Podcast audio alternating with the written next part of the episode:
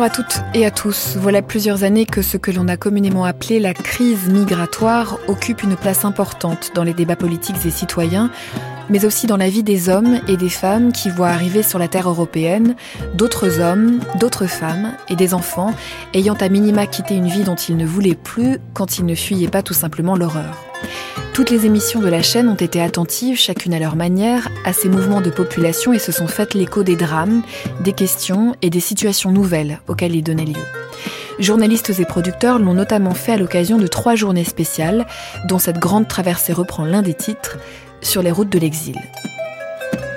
Toute cette semaine, nous vous proposons d'entendre de nouveau tout ou partie de ces heures de radio majoritairement produites dans l'année écoulée. Notre idée d'une part de partager des outils et de la matière à compréhension pour l'un des chantiers majeurs du monde contemporain, et d'autre part de tendre une oreille réflexive au traitement médiatique que nous avons fait de ces questions-là. Ces émissions ont été choisies selon cinq thématiques. Aujourd'hui, Vivre en camp est l'exemple médiatique et ô combien emblématique de Calais. Nous entendrons volontairement plusieurs façons d'envisager cet endroit. Le 26 février dernier, le tribunal administratif de Lille venait de valider l'arrêté d'expulsion des personnes établies dans la zone sud de ce que l'on appelle couramment la jungle de Calais.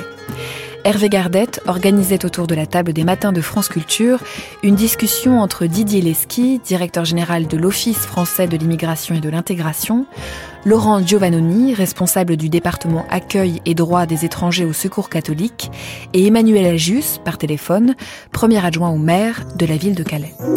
Didier Lesky, euh, je le disais, l'évacuation d'une partie de la jungle a été validée par la justice. Est-ce que ça veut dire que l'évacuation peut avoir lieu à tout moment? Ça veut dire que l'État va continuer ce qu'il fait maintenant depuis euh, plusieurs mois, c'est-à-dire de proposer aux migrants sans condition de rejoindre ce qu'on appelle des centres d'accueil et d'orientation. Depuis le mois d'octobre, nous avons comme ça sorti de cette jungle de conditions de vie terribles plus de, de 2700 personnes hein, qui ont rejoint ces lieux et je crois qu'il faut qu'on continue à le faire. Ça veut dire que, que vous, le terme d'évacuation, vous ne le reprenez pas à votre compte? C'est une forme d'évacuation, c'est-à-dire que deux fois par semaine, je mets en place, hein, l'OFI met en place des cars, et euh, nous disons aux personnes, montez dans ces cars, c'est sans condition, et nous vous permettons d'aller dans un lieu euh, euh, qui est un lieu en dur, enfin un centre d'accueil, qui sont des, des lieux divers, de centres de vacances qui sont pour l'instant désaffectés, des associations qui nous proposent d'autres lieux. Ce que je regrette, du reste, c'est que nous n'ayons pas pu ces derniers mois emmener beaucoup plus de personnes. Il y a là quelque chose chose qui est, euh, d'une certaine manière, qui nous interroge. C'est-à-dire, vous avez l'impression que quoi? Il y a des résistances qui euh, vous. Euh, Bien sûr, il y a des résistances. Il y a, des résistances parce qu'il y a une illusion qui est, je dirais, une illusion portée à la fois par les passeurs et peut-être par d'autres, qui est que l'Angleterre serait mieux et donc du coup il vaut mieux rester dans cette impasse qu'est Calais. Calais est une impasse et je dirais l'État n'a aucun intérêt comme les Calaisiens, à ce que Calais euh, continue, parce que c'est fondamentalement une plateforme pour les passeurs qui, à partir de là, euh, euh, organisent leur cormesse infâme. On peut imaginer d'ailleurs que tous les acteurs sur place considèrent que Calais, en tout cas dans sa forme actuelle, est une impasse. Laurent Giovannoni, vous me disiez juste avant d'entrer en studio que pour vous, la décision du tribunal administratif de Lille n'était peut-être pas aussi claire qu'on peut le dire, en tout cas que c'était pas une validation de l'évacuation de cette partie sud de la jungle. Oui, tout à fait, elle est beaucoup plus subtile. Euh, je pense qu'elle renvoie un peu les acteurs euh, à une discussion. L'article 4 de la décision du juge suspend l'exécution exécution de l'arrêté pour ce qui concerne les lieux de vie. Donc ça veut dire qu'une partie euh, euh, de, de, de, la décision d'évacuation euh, pourrait être justifiée par le tribunal, mais pas l'autre. Donc c'est une, en gros, le, le, juge donne raison un peu à tout le monde. Ça veut dire, comme vous cas, dites, ça renvoie à une discussion. Vous, par exemple, le Secours catholique, vous êtes prêt à participer, c'est peut-être d'ailleurs ce que vous faites déjà, à une forme de concertation pour réussir à ah bah, ça fait, évacuer ça cette partie de la jungle. Alors, ça fait d'une part des années que nous discutons en permanence avec les pouvoirs publics et avec le ministère de l'Intérieur. Et, nous allons continuer, bien évidemment. Le ministère de l'Intérieur a dès hier soir proposé une réunion cet après-midi et nous irons. Donc la question n'est pas de savoir s'il faut maintenir ou pas ces conditions. Tout le monde souhaite évidemment que euh, ces conditions de vie disparaissent petit à petit. Euh, ce que nous disons, et c'est l'une des raisons pour lesquelles nous avons euh, contesté cet arrêté, c'est que nous ne voyons pas comment on peut le faire en utilisant la force publique. Si c'est fait par la concertation, par le dialogue, et qu'il y a de réelles solutions alternatives, bien évidemment, on apportera notre concours pour faire en sorte que ces conditions de vie indignes disparaissent et que les gens puissent être accueillis dignement au niveau des conditions d'hébergement, mais aussi sur euh, leurs projets. Leurs projets, n'oublions pas que ce sont d'abord des exilés, à savoir des gens qui partent et qui quittent la guerre, euh, qui quittent des situations extrêmement troublées et qui ont besoin de protection internationale. Là-dessus, il y a au moins un accord général. Donc comment, en France, mais aussi avec la Grande-Bretagne, il est possible de répartir cet accueil des réfugiés? Euh, Calais est une impasse, euh, Didier Lesky vient de l'évoquer, ça fait 20 ans que ça dure. Donc je pense qu'il faut sortir un peu des, des, des, solutions toutes faites, des yaka et faucons. C'est compliqué, c'est une situation qui est extrêmement complexe et qui mérite d'être résolue non pas du jour au lendemain. Il n'y a pas la solution toute faite. Il y a plusieurs voies explorées, plusieurs voies parallèles euh, qui ont commencé à être explorées, qui vont plutôt dans le bon sens globalement, mais qui ne sont pas encore abouties. Et donc il faut accélérer ces solutions pour qu'on puisse effectivement envisager une issue convenable et digne pour tous. Didier Lesquier, est-ce que vous excluez tout usage de la force publique pour parvenir à l'évacuation de cette partie de la jungle qui est celle qui pose le plus problème? Le problème, c'est qu'il y a une course de vitesse entre nous et les passeurs. Voilà, je vous prendrai qu'un seul exemple. J'étais hier à Grande-Sainte. À Grande-Sainte la semaine dernière. Alors, faut préciser, à Grande-Sainte, c'est une quarantaine de kilomètres à l'est de Calais. Voilà, on se rapproche de la frontière belge. On n'y est pas encore. On est du côté de Dunkerque. Hein, et nous avons là euh, des conditions absolument terribles. Nous avions réussi la semaine dernière à mettre à l'abri quasiment toutes les femmes et tous les enfants. Cette semaine, nous avons de nouveau 83 femmes, 122 enfants. Pourquoi? Parce qu'en permanence, nous avons une course de vitesse avec les passeurs qui amènent les personnes hein, et qui, à partir de là, euh, refont euh, ce qui est euh, leur commerce infâme, c'est-à-dire essayer de faire passer les gens. Donc, il faut accélérer le processus de désengorgement de Calais, parce que sinon, nous sommes toujours pris par le temps et par la rapidité de réaction euh, des passeurs. Calais est une impasse à la fois, je dirais, physique pour les migrants, mais c'est devenu au fil du temps, depuis 20 ans, une sorte d'impasse intellectuelle, hein, d'impasse intellectuelle qui nous empêche de réfléchir ce que devrait être l'accueil au-delà de Calais, c'est-à-dire dans l'ensemble du territoire, enlever cette illusion qu'il faut absolument essayer de faire passer la frontière. Ce serait, aussi simple, je pense que la question serait réglée depuis longtemps. D'une part sur les passeurs, euh, je pense qu'il faut rappeler, même si tout le monde effectivement est, évidemment choqué par ce qui se passe, mais les passeurs et les filières sont d'abord la conséquence d'une situation, ce n'est pas la cause.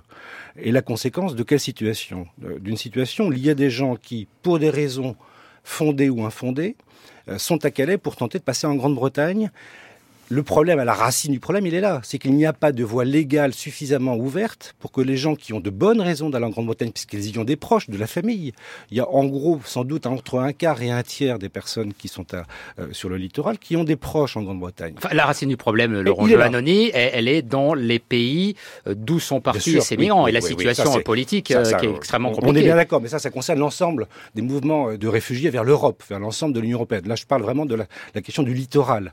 Euh, Calais, Grande-Sainte et autres qu'évoquait Didier Lesky. Ça fait 20 ans que ça dure, ça fait 20 ans que ça dure parce que ça fait 20 ans, euh, en gros, que euh, du fait de l'ouverture notamment du tunnel sous la Manche et du fait d'accords connus ou inconnus entre la France et la Grande-Bretagne, la France a accepté de jouer un peu le rôle de garde-frontière. Sur les accords du Touquet qui ont été signés en 2003. Il n'y a pas que cela. Il y a les accords du Touquet, mais il y a aussi des accords importants par rapport à, cette situation. Il y a eu d'autres accords avant et après. Pour quelles raisons la France euh, a-t-elle accepté ces, accords? Il faut en discuter. Il y a sans doute c'est complexe, donc on n'a pas de solution toute faite. L'un des problèmes majeurs quand même, c'est que la Grande-Bretagne euh, depuis euh, 20 ans, n'a pas voulu signer les accords de Schengen qui permettent la libre circulation entre euh, le continent et la Grande-Bretagne. Donc il y a des gens qui sont bloqués. Calais, c'est une frontière extérieure de l'Union européenne. On n'en sortira pas du jour au lendemain. Mais lorsque un certain nombre de responsables politiques de droite ou de gauche d'ailleurs, disent il faut renégocier ces accords, dans le fond, ils ont raison. Le problème, c'est que c'est pas simple. Euh, compte tenu bah, les, euh, de la situation en Grande-Bretagne à l'heure actuelle. Mais il faut aussi euh, avoir cela en tête. Le problème majeur initial, il est là. Ensuite, comment gérer cette situation de gens qui, pour des raisons fondées ou infondées, sont à Calais et veulent passer en Grande-Bretagne? Certains il faut les amener effectivement à les convaincre de faire une demande d'asile en France. Pour d'autres, il faut les aider à obtenir un accès légal en Grande-Bretagne, plutôt que d'avoir recours à des filières et des passeurs, et avec tous les risques que cela comporte. Mais il faut absolument développer ces voies d'accès légal en Grande-Bretagne aussi, pour ceux qui ont des bonnes raisons et des proches là-bas. Didier Lesky, est-ce qu'aujourd'hui la France se retrouve isolée par rapport à cette euh, question, euh, à l'égard, par exemple, vis-à-vis du, Royaume-Uni, qui effectivement, euh, d'une certaine manière, délègue sa politique migratoire à la France, et puis on le voit depuis quelques jours avec la Belgique, qui a décidé de rétablir le contrôle à sa frontière avec la France écoutez, isolé, euh, euh, c'est pas à moi d'en juger. Moi, j'essaye de voir. Bah, vous faites quand même le constat justement de ce qui se passe à, nos frontières aussi. Bien sûr, je fais le constat, mais euh, je veux dire, le, constat, il est d'abord politique hein, sur des choix qui ont été faits par beaucoup et, et, des accords qui ont été passés en 2003, en particulier avec l'Angleterre. Mais c'est pas ça le fond du problème. Le fond du problème, c'est que nous devons nous mettre en position, je dirais, d'accueillir beaucoup plus de monde que nous en accueillons aujourd'hui.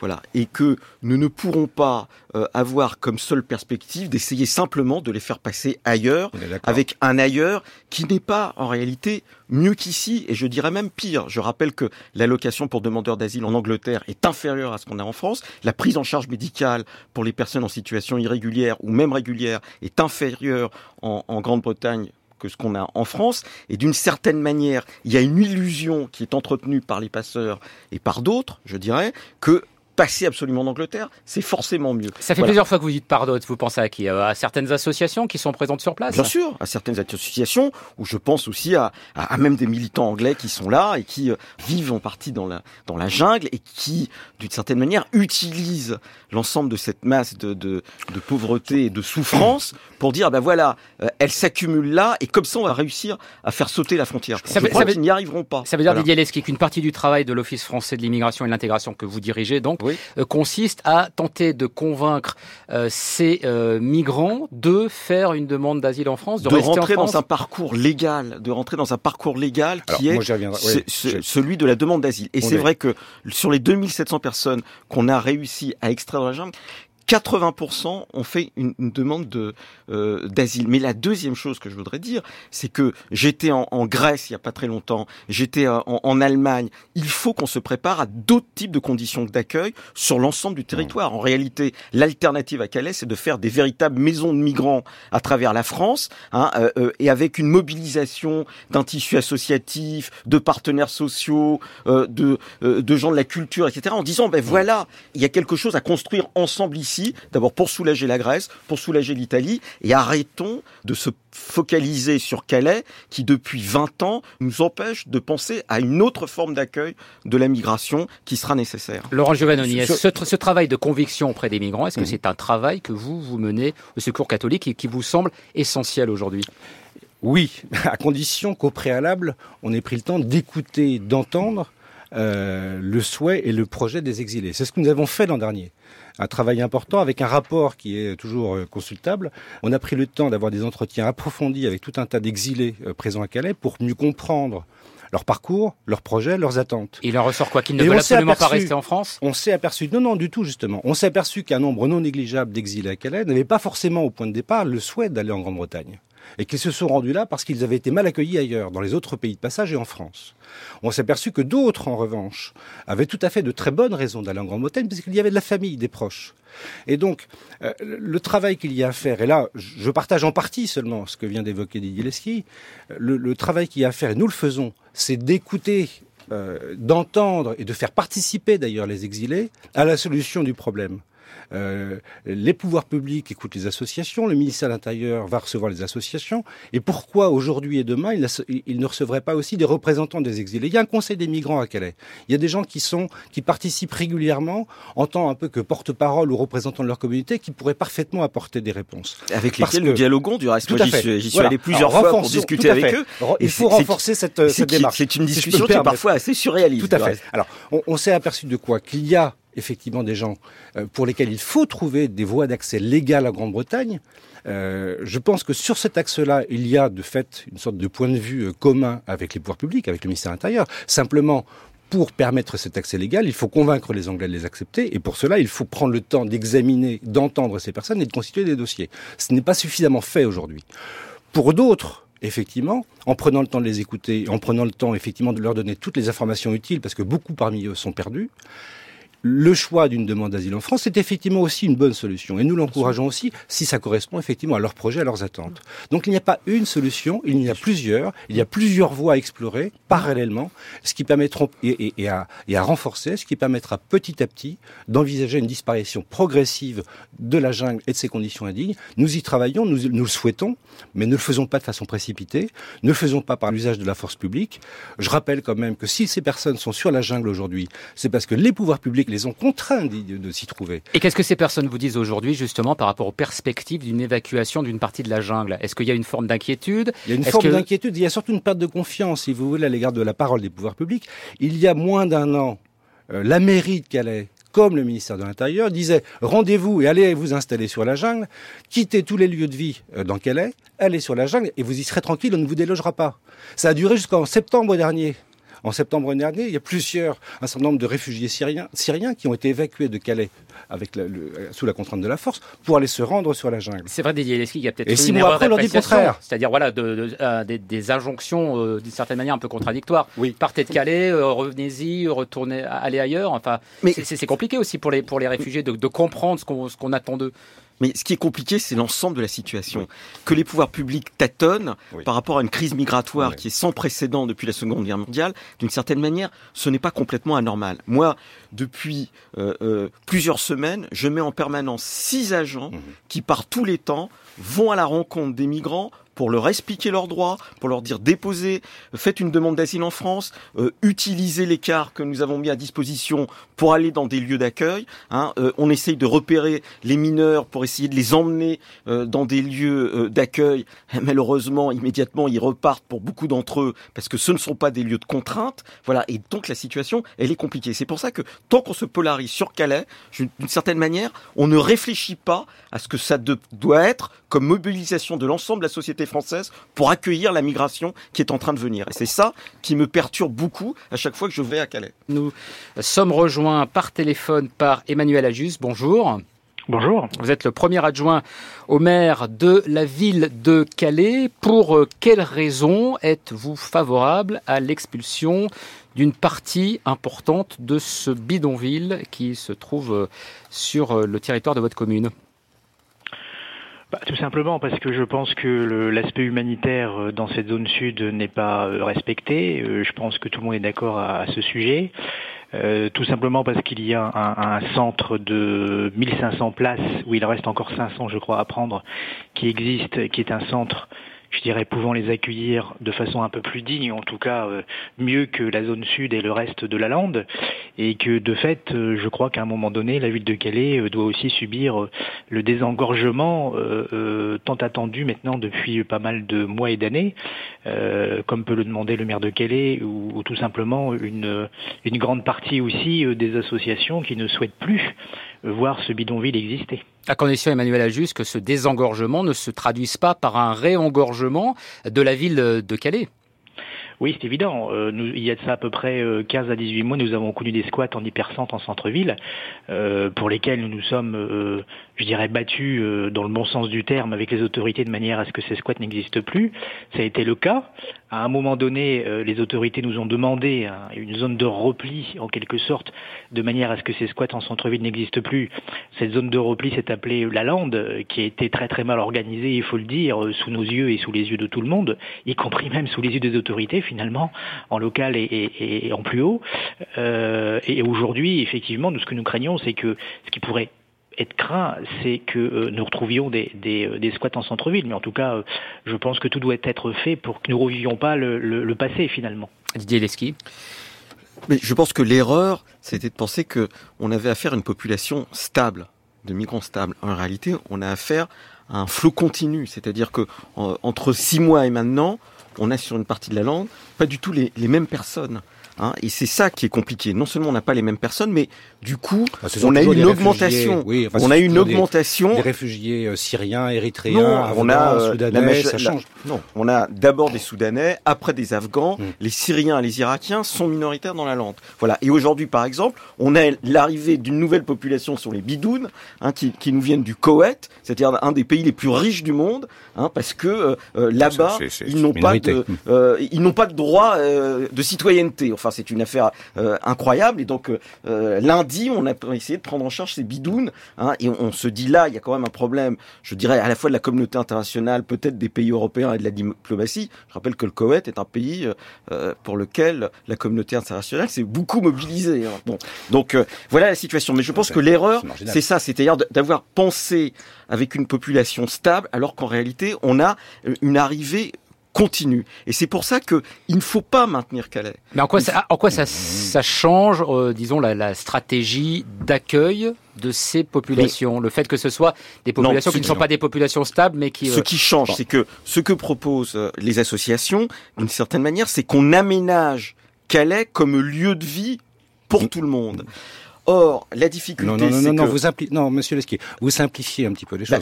écoutez, il y a, il, y a plusieurs choses. Il faut effectivement prévoir, c'est ce que nous demandons, à ce qu'il y ait des conditions d'accueil dignes, au moins provisoirement, pour que les gens puissent se poser dignement. Provisoirement. Et là-dessus, on est à peu près d'accord. Il y en a. Pas suffisamment, il, faut les réorganiser. il y en a. Sur ce Mais le problème, c'est sur le pas suffisamment. C'est-à-dire que, bien évidemment. C'est pas forcément tout ça Bien évidemment. Il peut y avoir, comme vous l'évoquiez tout à l'heure, des, maisons de migrants réparties sur plusieurs, des lieux d'accueil provisoire sur plusieurs endroits du littoral. C'est impasse intellectuelle qu'est Calais et qui est aussi une, impasse physique. C'est pour ça que, bien évidemment, Vie Active, qui est l'association qui gère ce lieu d'accueil provisoire, a fait quelque chose qui, effectivement, on peut en discuter, n'est pas suffisant. N'est pas, c'est pas qu'il n'est pas suffisant. Il n'est pas conçu pour que les gens, d'une certaine manière, soient stables là-dedans. Voilà. Et donc, ce n'est qu'un lieu de passage. Voilà. Et il est conçu comme un lieu de passage. plus on l'aménage, moins il y aura de passage et plus il y aura de nouvelles arrivées. prenons le temps, prenons le temps ensemble et prenez le temps euh, d'écouter vraiment la parole des exilés, leurs souhaits, leurs attentes, et vous verrez qu'on pourrait trouver effectivement des solutions avec eux. Comme vous l'avez dit, je suis allé moi aussi discuter avec le Conseil des migrants, avec les représentants communautaires, et comme je vous l'ai dit tout à l'heure, je suis parfois un peu surpris parce que on essaye de les inciter justement à cette discussion. Et il y a toujours, même dans ce Conseil, la présence en réalité plus ou moins forte des passeurs, hein, une parole qui n'est pas libre. Ne, simplifions pas les choses là. Une, une, parole qui n'est pas.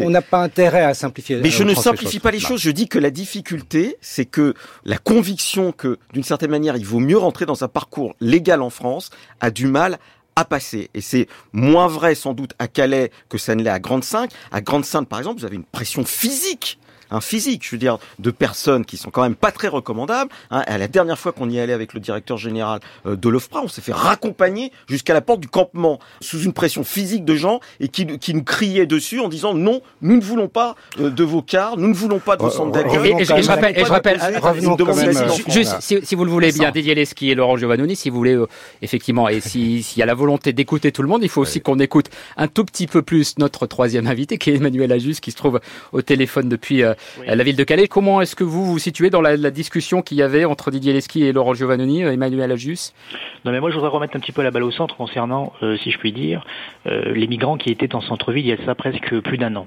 À l'époque, lorsque le préfet avait souhaité enfin libérer la ville, entre guillemets, des squats de migrants, le préfet avait quand même demandé au maire de Calais, Madame le maire, si il faut les évacuer, euh, je les mets où? Dans la rue d'en face, donc trouvez-moi un autre endroit. Voilà comment ça s'est passé. Et voilà quelle a été la puissance de frappe de l'État et du gouvernement à l'époque, c'est-à-dire très dépendant du maire de Calais, euh, très dépendant des élus calaisiens pour trouver des solutions. En même temps, si tout le monde se renvoie la responsabilité, Emmanuel Ajus, vous arrivez... Non, non, pas du tout. C'est là parce que moi j'ai la primeur sur ces messieurs, c'est que je suis calaisien et je suis élu de Calais, donc je sais de quoi je parle. Premièrement. Donc ce que je vous dis là, c'est la stricte vérité. Voilà. je pense que Didier Lesky et Laurent Giovannoni ont aussi une bonne appréciation de ce qui peut se passer sur place. C'est un avantage, c'est que je suis élu, monsieur. Donc euh, j'étais au fait des discussions et ce que je vous dis là, c'est la stricte vérité. C'est qu'à un moment donné, euh, quand la, ville de Calais euh, a dû, a dû être libérée de ses squats, il a bien fallu trouver un autre terrain à la demande, à la demande du gouvernement et de l'État. Ça, c'est la vérité. Donc, la Lande, aujourd'hui, est le centre Jules Ferry. Donc ça, c'est criant de vérité, tout le monde le sait, ça a été dit partout, ça a été écrit partout, ça a été lu par tous. Bon, euh, donc ça, c'est un premier point. Deuxième point, le problème que nous avons à Calais, il est très clair et, euh, il est unique. C'est-à-dire que Calais reste euh, le chemin le plus court pour aller jusqu'en Angleterre, et que tous ceux qui sont à Calais souhaitent qu'une seule chose, c'est franchir le pas et aller de l'autre côté. Euh, très bêtement et très basiquement, excusez-moi, vous mettez la Grande-Bretagne face en Espagne, ils sont tous en Espagne. Le problème, la solution n'est pas n'est pas à Calais, malheureusement. Bon, donc nous nous souffrons de cela. Les Calaisiens et Calaisiennes souffrent de cela, malheureusement. Il y a deux populations qui souffrent, on oublie de le dire. Les migrants et les réfugiés, parce que je fais les distinctions entre les deux. Et sont sans doute ceux qui, qui, souffrent le plus quand même aujourd'hui. Et aussi les Calaisiens et Calaisiennes qui quand même habitent à Calais et, ne sont ni parisiens, ni strasbourgeois, ni bordelais, ni marseillais, etc. Et que dans les villes dont je viens de citer, il ne se passe strictement rien euh, comparativement à ce qui se passe à Calais. Je m'excuse auprès de mes petits euh, collègues euh, élus ailleurs, dans, dans, les villes dont je viens de citer et d'autres, mais c'est la triste réalité. Bon, donc ce que je veux dire, c'est que l'aspect humanitaire à Calais, je pense qu'il a été, euh, euh, je dirais, pris d'une façon euh, urgente que personne ne souhaite vivre dans des installations telles que ils existent à Calais, en tout cas dans la partie bidonville, que les élus de Calais depuis presque 15 ans, en tout cas 8 ans avec, le, avec Natacha Bouchard, ont essayé de tenir le sujet du mieux qu'ils le pouvaient sans que ce soit de leur propre compétence, je le dis bien, que l'État depuis 15 mois, 18 mois a à force de cris et de demandes des élus calaisiens, ont mis quelque chose en branle qui n'est pas parfait, qui est ce centre de 1500 places, euh, à peu près 150 conteneurs, euh, si je ne m'abuse. Euh, voilà, c'est quelque chose qui aujourd'hui fonctionne peu ou prou. c'est quelque chose qui doit être hyper provisoire et, quelque chose pour, pour lequel euh, la ville de Calais doit euh, avoir une espèce de, planning ou en tout cas euh, de deadline qui permettrait à terme de soulager cette ville et de ne plus avoir pas de migrants, parce que je pense qu'à un moment donné, la ville de Calais en aura un certain nombre encore pendant un petit moment, mais qu'il y ait une, une, une, espèce de plan Marshall qui permet effectivement qu'à terme, la ville de Calais revienne à la normale. Merci Emmanuel Agius. Pour, pour, poursuivre un petit peu la discussion et notamment avec une question de Brice Couturier. Oui, euh, on entendait à l'instant Didier Lesky expliquer comment un préfet de la République se fait accompagner par des gros bras euh, quand il essaie d'expliquer à des migrants euh, venus sur notre sol qu'il y a peut-être d'autres solutions que de passer en Grande-Bretagne. Moi, j'aurais parlé de l'instrumentalisation par un certain nombre d'associations de ces malheureux migrants massés à Calais qui ont un agenda politique bien précis. Je pense aux gens de No Borders, par exemple, qui ont organisé une manifestation assez violente, qui sont arrivés à monter sur un ferry qui ont euh, saccagé une statue du général de Gaulle en marquant dessus Nique la France et qui dont l'agenda est très clair. Eux, ils veulent que les frontières de l'Europe soient totalement ouvertes et que les millions de gens qui, à travers le monde, pensent que la vie est plus agréable en Suède et en Allemagne euh, que dans leur pays puissent venir librement. Est-ce qu'il n'y a pas là un problème politique de fond quand on voit ce qui est en train de se produire en Europe euh, C'est-à-dire, on n'en parle pas beaucoup en France, mais enfin, il faut savoir qu'aujourd'hui, la frontière de la Macédoine est fermée entre la Macédoine et la Grèce, est fermée par les soldats du groupe de Visegrad qui agissent au nom de l'Europe en, totale illégalité, que la Belgique ferme sa frontière, que l'Autriche ferme sa frontière, et que bref, on va se retrouver avec, comme le disent les Grecs eux-mêmes, une Grèce libanisée, où des millions de migrants risquent d'arriver sans que le reste de l'Europe euh, veuille dorénavant euh, en accueillir davantage que ce qu'elle a déjà fait cette année. Est-ce que c'est pas ça le fond du problème, un problème idéologique? Est-ce que les frontières doivent être ouvertes ou fermées? Et Laurent Giovannoni, si je peux me permettre d'ajouter une question à la question de, de Brice Couturier, est-ce que l'action de ces organisations n'entrave pas aussi sur le terrain celle d'associations comme la vôtre, en l'occurrence catholique? Sincèrement, je trouve un peu désolant ce, genre de, de, de réflexion sur. Eh ben, je suis désolé, c'est celle de l'opinion de la majorité de Français, donc j'estime d'avoir la. Vous avez le droit de l'avoir, mais objectivement, c'est euh, désolant dans le sens où c'est vraiment très simpliste euh, comme vision. Euh, il y a des associations qui euh, et, des individus d'ailleurs qui ajustent ou, ou, à tort ont telle ou telle action, telle ou telle opinion, mais c'est pas ça qui, impacte beaucoup sur la situation. Je pense qu'il faut au contraire remercier prendre en compte, avoir de la reconnaissance pour tous les, les bénévoles qui, depuis des années et des années, euh, ont apporté seuls pendant longtemps une aide humanitaire et une aide euh, concrète auprès des exilés. Je rappelle quand même que pendant 12 ans, de 2002 à 2014, l'État a totalement abandonné ces personnes. Ça a changé effectivement depuis deux ans. Et il faut reconnaître le fait que le ministre de l'Intérieur, depuis deux ans, tente d'apporter un certain nombre de solutions. Elles ne sont pas suffisantes à notre goût, mais elles vont dans le bon sens. Le fond du problème, c'est pas une question idéologique. Le fond du problème, c'est effectivement que l'Europe aujourd'hui traverse une crise euh, d'identité, une crise qui se traduit sur tout un tas de plans, et pas seulement sur celle des réfugiés. Euh, on l'a bien vu avec la question de la Grèce et, de l'euro, et que cette montée en force, je dirais, des, des populismes, cette volonté de fermer un peu les portes, de, enfin, de, fermer L'Allemagne a accueilli 1 million 100 000 immigrants l'année dernière, ça ne paraît pas vraiment fermer les frontières, ça. Faut pas... Je parle pas de l'Allemagne. Bah, et la Suède en a accueilli beaucoup plus par rapport à sa population. L'Europe n'est pas fermée, l'Europe n'est pas une forteresse, ce n'est pas vrai. La question n'est pas savoir si elle est fermée ou ouverte, c'est comment l'Europe, comment l'Union européenne est en mesure collectivement et ensemble d'organiser, comme le dit Dieleski tout à l'heure, l'accueil digne de réfugiés qui nécessitent une protection internationale. Vous mélangez réfugiés et migrants économiques. Je ne mélange pas du tout. Le, quand on parle de, de, ce qui se passe à Calais ou de ce qui se passe dans les hotspots ou de l'arrivée en Grèce notamment, c'est bien pour l'immense majorité de ces personnes, ce sont des réfugiés qui fuient les conflits. Non, les Syriens sont minoritaires, on vient de l'entendre. bon. Je suis désolé, les gens qui viennent d'Afrique du Nord ne sont pas des réfugiés. ce sont des migrants économiques, ceux qui viennent du Pakistan. On va peut-être laisser conclure euh, Laurent Giovanni. enfin, je pense que là, Didier Lesky pourrait parfaitement euh, euh, compléter à, ma place, parce que dire que toutes les personnes qui arrivent, notamment en Grèce ou ailleurs, ne sont pas des réfugiés, excusez-moi, mais l'immense majorité sont des gens qui fuient des guerres civiles, qui fuient des conflits, qui fuient des dictatures. Et le problème, il est là pour l'Europe. Comment accueillir dignement des gens qui ont besoin d'une protection et le faire en cohérence et non pas effectivement avec ce risque aujourd'hui de repli chacun euh, derrière sa propre frontière. Et on voit malheureusement effectivement euh, l'esprit de Schengen disparaître petit à petit, les frontières se rétablir, ce qui n'est pas une solution. Euh, et, et, je pense que là-dessus, la, la, politique de la France, qui est de tenter avec l'Allemagne de relancer une dynamique européenne en matière de cohérence, est plutôt va plutôt dans le bon sens. Didier Leski.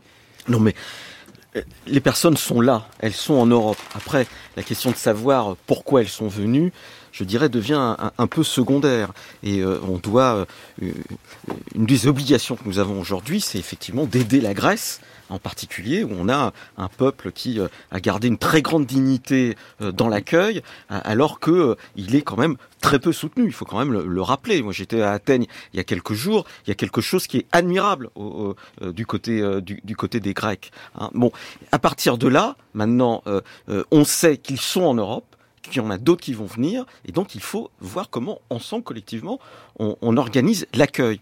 La difficulté que nous avons, c'est effectivement cette illusion qu'il faut absolument aller dans certains pays, et en particulier en Angleterre, plutôt que d'avoir ensemble, collectivement, une répartition de la prise en charge euh, de ces personnes. Voilà, c'est ça la, la, question. Après, euh, savoir s'ils viennent du Soudan ou d'ailleurs, etc., je dirais c'est assez secondaire, parce que de bah, toute le droit façon... d'asile s'applique pas aux gens qui sont des migrants économiques. Tout de même, il faut appeler les choses par leur nom. Des gens qui viennent de pays en guerre sont des exilés et ils ont droit au droit d'asile par les règles internationales. Mais les gens qui pensent que leur situation matérielle serait meilleure dans un autre pays sont pas. Le, monde n'est pas ouvert. Si on a envie de partir aux États-Unis parce qu'on pense que la vie est plus agréable, on n'est pas accueilli à bras ouverts. Pourquoi l'Europe serait-elle une, exception à cette, à cette règle universelle? Non mais l'Europe ne peut pas être une exception. En même temps, je crois que l'Europe a une responsabilité globale Hein, et, et, en particulier euh, du fait d'un certain nombre de désordres dans lequel elle s'est euh, manifestement euh, empêtrée. Voilà, euh, bien évidemment, il y a, il y a la zone de la, Syrie, l'Irak, mais il, il, 40% des personnes qui sont à Calais dans la lande sont des Soudanais. Et je voilà. Le Soudan, bon, c'est pas exactement un pays en paix. il se passe des choses, et, et donc du coup, la, la, prise en charge de ces Soudanais est, importante. Et du reste, c'est parce que les pouvoirs publics l'ont pris en charge que la France est aujourd'hui le premier pays d'accueil en matière d'asile pour les Soudanais. Hein, euh, et c'est d'une certaine manière une fierté que nous pouvons avoir de l'action qui a été menée ces 24 derniers mois. Je voudrais qu'on revienne un tout petit peu sur le terrain pour conclure, puisqu'il ne nous reste plus beaucoup de temps. Laurent Giovannoni, euh, Didier Lesky, il y a une initiative qui est menée euh, par euh, Médecins sans frontières du côté donc de Grande-Sainte, hein, je rappelle, voilà, à l'est de Calais, qui consiste, alors ça a été fait d'ailleurs à la demande du maire de la ville de, de Grande-Sainte, de déplacer le camp qui existe de manière un petit peu euh, désorganisée, de le déplacer pour en faire un camp qui réponde euh, aux normes internationales qui sont celles du HCR. Ça doit se passer. Alors l'État finit par euh, donner son, son accord. Ça doit se faire, je crois que dans le courant du mois de mars. Est-ce que ça peut être une solution parmi d'autres que de créer de véritables camps de réfugiés en France, Laurent Giovannini Je pense qu'il ne faut surtout pas penser à une solution. Il faut euh, développer plusieurs solutions parallèles, plusieurs voies parallèles. Celle-là en fait partie? La première, c'est euh, la création de petits lieux euh, pas trop grands effectivement, euh, d'accueil provisoire comme celui qui est à Calais, mais il faut l'améliorer, il est insuffisant. Ou comme il peut s'en installer dans d'autres endroits du littoral, celui à Grande-Sainte peut être notamment un autre centre d'accueil provisoire. C'est une partie seulement des solutions apportées. Les autres, c'est effectivement de développer, c'est en construction, mais pour nous ce n'est pas suffisamment abouti, ces lieux d'accueil sur le reste du territoire, dans les centres d'accueil et d'orientation sur le, sur le, principe desquels on est plutôt très favorable, sauf qu'ils ne sont pas suffisamment aboutis pour répondre à l'objet qui est d'aider les gens à mieux y voir clair sur le pays dans lequel ils vont faire une demande d'asile. Et sur la question d'un camp de réfugiés, Didier Lesky Écoutez, moi je ne suis pas convaincu par euh, cette initiative à, euh, à, à Grande-Sainte, parce que je n'ai pas compris comment après on va maîtriser ce qui va se passer à l'intérieur. D'une certaine manière, je pense qu'on n'y arrivera pas parce que ce qui va se passer, c'est que ça va être de nouveau un, lieu de fixation et d'arrivée euh, de migrants avec l'organisation euh, des passeurs qui vont faire pression sur ce lieu. Et, et, là, la discussion que nous avons en particulier avec les associations, c'est qui contrôle à l'intérieur, comment, etc. Et je crois que la réponse qui nous est faite, qui est de dire, bien nous, nous ne sommes pas en charge de la police, d'une certaine manière, n'est pas suffisante. Hein. Je veux dire, si vous avez votre voisin hein, qui bat sa femme, prostitue ses enfants, euh, vous n'allez pas dire, ben non, euh, je ne fais rien parce que je ne suis pas policier. Et ce que nous avons quand même dans ces lieux, c'est des choses terribles. Hein. Nous avons des lieux de prostitution, euh, nous avons des violences, nous avons eu des coups de feu, etc. Donc je pense que euh, je ne suis pas convaincu par cette initiative parce que je pense qu'elle est trop proche du problème, c'est-à-dire de l'idée qu'il faut absolument passer la frontière et c'est une polarisation euh, négative.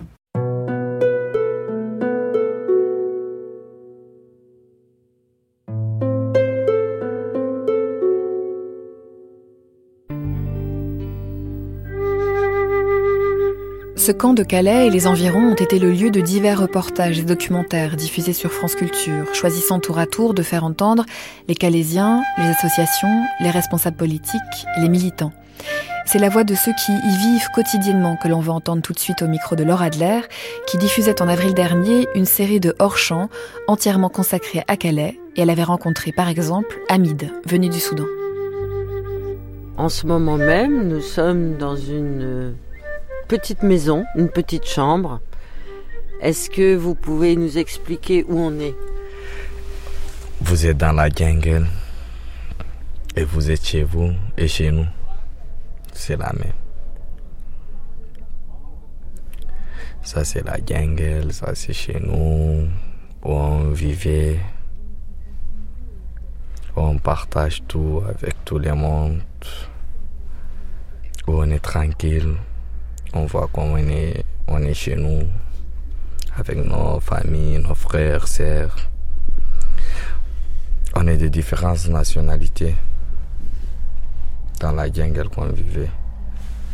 On se voit tout comme la même, comme on est de la même pays, de la même famille. On était des amis. On est devenus comme des frères et sœurs. On vit tranquille, une vie sociale. Et on essaie de comprendre l'un de l'autre.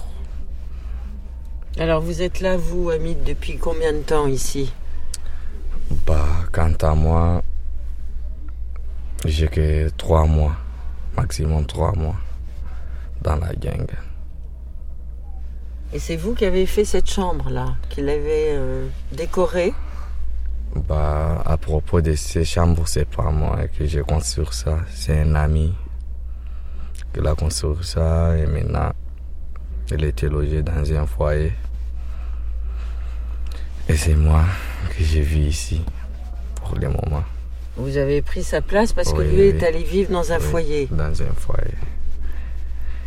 Et je l'ai remplacé. Il vous a prêté sa chambre. Oui. Et Donc- pour toujours, j'espère. Et pour toujours. Oui. Vous voulez toujours vivre ici dans la jungle. Bien sûr, oui. J'aimerais bien continuer à vivre dans la jungle. Pourquoi? Bah, la jungle. Aujourd'hui, je me sens à l'aise, je me sens tranquille. Je me sens, j'ai vu dans une grande joie avec des amis de différentes nationalités. On est devenus des sœurs, frères. On prend soin l'un de l'autre. Je me sens comme je suis au milieu de ma famille. Vous êtes parti quand de votre propre pays et pourquoi? Bah, j'ai quitté ma propre pays, ça fait deux ans. À propos de la guerre, de la mer. J'étais en Libye. J'ai fait un an en Libye pour travailler, pour trouver la moyenne des possibilités pour entrer en Europe. Votre pays, c'est? C'est le Soudan. Je pars de la communauté soudanaise. Je suis un Soudanais. Où avez-vous vécu votre enfance et votre adolescence? Au Soudan. Exactement au Darfour, au Soudan.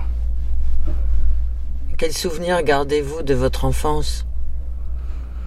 Bah, j'ai beaucoup de souvenirs de mon enfance, de ma famille, de mon propre pays. Maintenant, je me trouvais en France, en Europe, loin de ma famille, loin de mon pays. Ça a été une décision personnelle de partir ou c'est la famille qui a décidé avec vous que vous, parce que vous étiez jeune et en bonne santé, vous pouviez partir? C'est pas ma décision. C'est ma famille qui m'ont obligé de quitter le pays. Obligé? Oui. C'est-à-dire? À cause de la guerre chez nous, une fois, les jeunes, tu atteins 18 ans, les gouvernements ou les rébellions, les terroristes, ils t'obligent d'être dans l'armée pour combattre entre vous l'un de l'autre. J'ai fait l'armée presque six ans, j'étais dans l'armée. Bah, Alors vous êtes rentré dans l'armée, vous étiez un enfant soldat alors? Bah oui, j'étais un enfant soldat. Et dernièrement, ma famille a décidé de m'obliger pour quitter le pays, pour construire une nouvelle vie, pour vivre en paix, en sécurité, mieux que de vivre dans l'enfer, dans la merde. Et je suis obligé de les réécouter, j'ai quitté le pays. Et quelle mission avez-vous accomplie quand vous étiez un enfant soldat?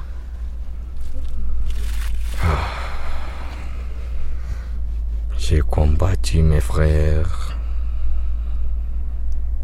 mes sœurs. J'ai commis des milliers des erreurs d'être dans l'armée. J'ai fait souffrir des milliers de mes frères et sœurs. On s'est combattu entre nous-mêmes. Il y a des milliers, des milliers de morts par jour.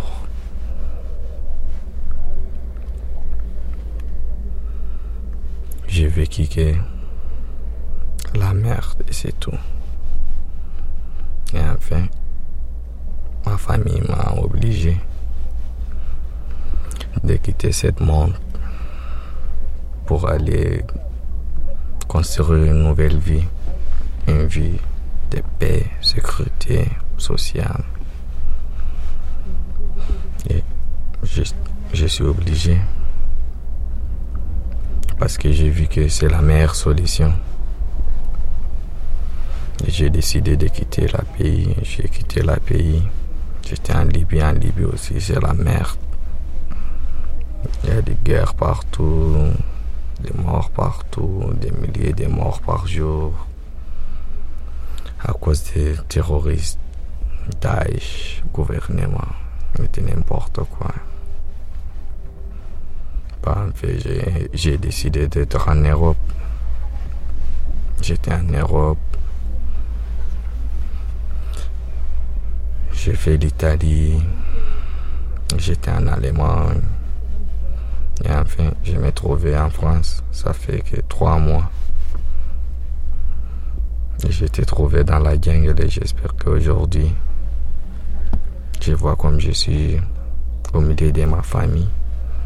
Je suis en sécurité, je suis en paix, je suis tranquille. Et j'aimerais bien continuer à vivre dans la gang. Là, on entend l'appel de la mosquée. Est-ce que vous êtes croyant? Oui, je suis croyant. Je suis j'ai, j'ai part de la religion musulmane. On a vu que donc dans cette partie de la jungle de Calais qui a été détruite la semaine dernière, il restait très peu de maisons.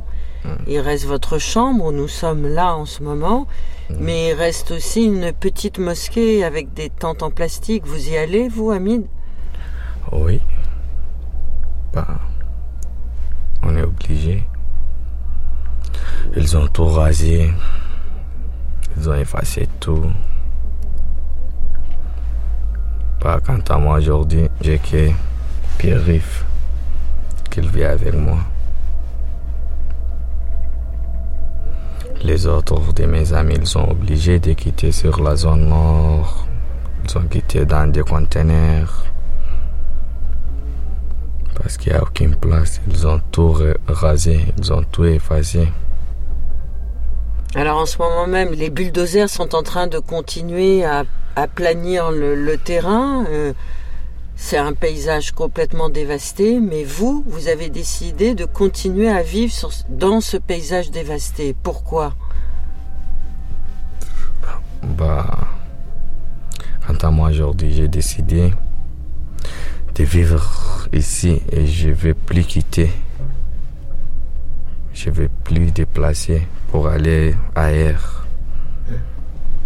Parce que vous en avez assez de déplacer, déplacer, déplacer. Oui.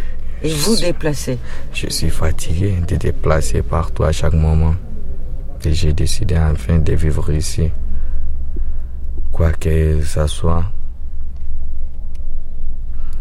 j'aimerais bien vivre ici. Parce qu'ici, je me sens à l'aise, je me sens tranquille, je me sens en sécurité. Mais que le problème, les politiciens aujourd'hui ne nous laissent pas à l'aise. Ils nous dérangent chaque jour, chaque fois. La CRS, la politique, de n'importe quoi, je sais pas. Mais tout ce qu'on a besoin est que de vivre en paix, à l'aise, en joie. On a besoin de la joie, du paix, de la liberté. Mais ils ne veulent pas nous laisser vivre à, à l'aise. Donc ici, c'est chez vous, c'est une toute petite chambre, Oui. mais très jolie, très très jolie. Pourquoi? Parce que il y a de la dentelle partout. Vous avez euh, mis au-dessus du plastique euh, des tissus de dentelle. Vous avez euh, mis euh, sur les matelas des beaux tissus. Sur les tissus, il y a euh, des inscriptions. Oui. Il y a une photo, des bougies, une petite table. Vous dormez où? Là? Oui, je dors là. Et j'ai encore une petite chambre tout près à la voisine de ces chambres. J'ai grandi et parfois je dors avec Pierre-Yves. Il passe sa week-end votre avec moi. ami Oui, qui est à côté de vous? oui, qui est toujours à côté de moi. On essaie de partager tout avec lui. Aujourd'hui, moi je suis un Soudanais, je suis un Africain, il est un Français. Avec tout ça, on s'est connus depuis, ça fait presque deux mois. Et aujourd'hui, on se respecte l'un à l'autre. Je les prends comme un petit frère, pas juste, pas seulement un ami. On prend soin l'un de l'autre. On est devenus des frères aujourd'hui. Et aussi, le plus essentiel, il me prend comme son grand frère. il a décidé de vivre avec nous ici, dans la communauté soudanaise, dans la gang. Alors, il paraît qu'on vous appelle Bambino, vous. Oui, parce Oui. que chez nous... C'est vrai? ah oui, Oui. Pourquoi Bambino C'est le petit. oui, C'est le petit, le ouais. petit. Vous avez quel âge, vous 19 ans. Comment vous êtes arrivé ici Je suis arrivé Et ici comment par, vous avez euh, connu Hamid Moi, je suis arrivé ici en septembre par une manifestation justement de soutien aux réfugiés. Donc au début, je suis arrivé avec une idée globale de la jungle, avec euh, l'envie de rencontrer toutes les nationalités. Après, j'ai j'ai rencontré Julie. Après, j'ai rencontré Numeli. Et Hamid, justement, après. Hamid, euh, quand je suis arrivé par les Français, ce qui m'a beaucoup aidé, puisque j'avais du mal à me faire comprendre avec euh, les tribus. Ce qui m'empêchait pas d'être poli et d'être... euh, bah, de respecter les autres, de montrer qu'il y avait un respect qui était, qui était à trouver ici, qu'on a trouvé l'un envers l'autre assez facilement justement. Après on a développé ça. Moi je suis venu, ils savaient que le week-end bah, ils pouvaient m'attendre, que je serais là. Je suis venu tous les week-ends, tous les week-ends je passais avec eux. Après j'ai rencontré des professeurs.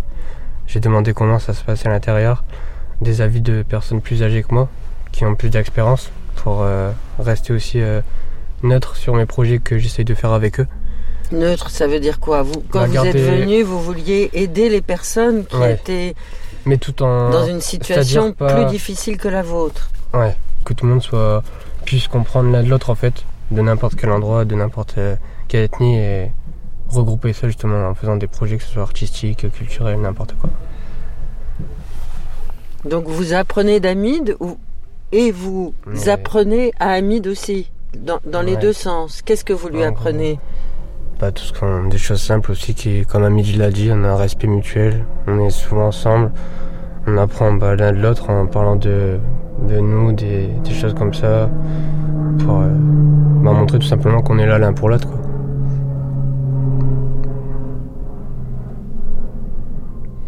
Et vous, Hamid, vous avez mis combien de temps pour parvenir jusqu'ici Bah, En mis- partant du, Soudan, de chez vous, du Darfour. Ah oui, bah, j'ai fait deux ans de route pour être en France, dans la gang.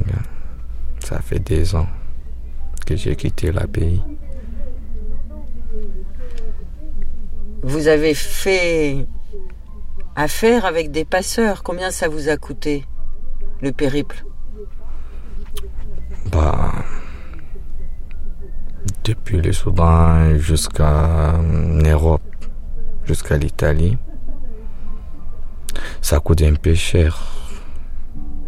Mais j'ai essayé Combien? de, de faire le boulot en Libye. J'ai fait un an de boulot en Libye Comme quoi? Magasinier. J'ai trouvé quelqu'un, un Africain, un Libyen, il m'a fait travailler dans un magasin. J'ai travaillé un an pour trouver la moindre des possibilités pour être en Europe, pour être en Italie. Et j'ai pu s'en sortir. Dernièrement, j'ai trouvé la possibilité, la moindre des possibilités. J'ai quitté la Libye, j'étais en Italie. D'Italie, j'ai fait l'Allemagne. Et d'Allemagne, j'ai fait la France. Mais pourquoi la France? Bah, quant à moi, aujourd'hui, j'ai décidé de vivre en France. Que j'ai des milliers, des amis qui vivent en France. Et j'espère que en France, je suis un peu à l'aise. Je suis un peu tranquille.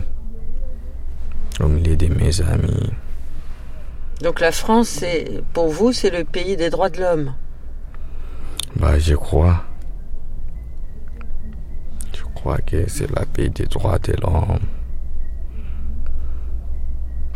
Quant à moi, aujourd'hui, tout ce que je voulais est que d'être en paix, en sécurité, d'être heureux. C'est tout. J'ai pas besoin d'autre. Mais la plupart de vos frères qui sont ici, s'ils sont ici, c'est parce qu'ils veulent aller en Angleterre. Vous, vous voulez pas aller en Angleterre. Bah oui, aujourd'hui, les majorités de mes amis qui vivent dans la gang, ils ont vraiment envie de quitter pour l'Angleterre. Aujourd'hui, quant à moi, j'ai décidé de vivre en France. J'ai déjà, fait la demande d'asile en France. Mais pas encore, j'ai des milliers d'amis qui veulent quitter à l'Angleterre. Mais c'est un peu dur pour eux. C'est dur pour rentrer en Angleterre. Pour le moment, c'est impossible. Ils sont obligés d'être dans la jungle, de rester, de patienter dans la jungle. Jusqu'à quand, je sais pas. Mais quant à eux, ils ont vraiment envie d'être en Angleterre, c'est leur choix. Mais c'est pas le vôtre. Non. Et c'est compliqué quand on est comme vous et qu'on fait une demande d'asile. Combien de temps se passe-t-il? Y a-t-il des personnes ici dans la jungle de Calais qui vous font ce genre de propositions et qui vous accompagnent administrativement? Bah, il y a beaucoup des associations qui veulent vraiment faire quelque chose pour nous. Ils veulent nous aider pour atteindre notre, notre but, notre rêve.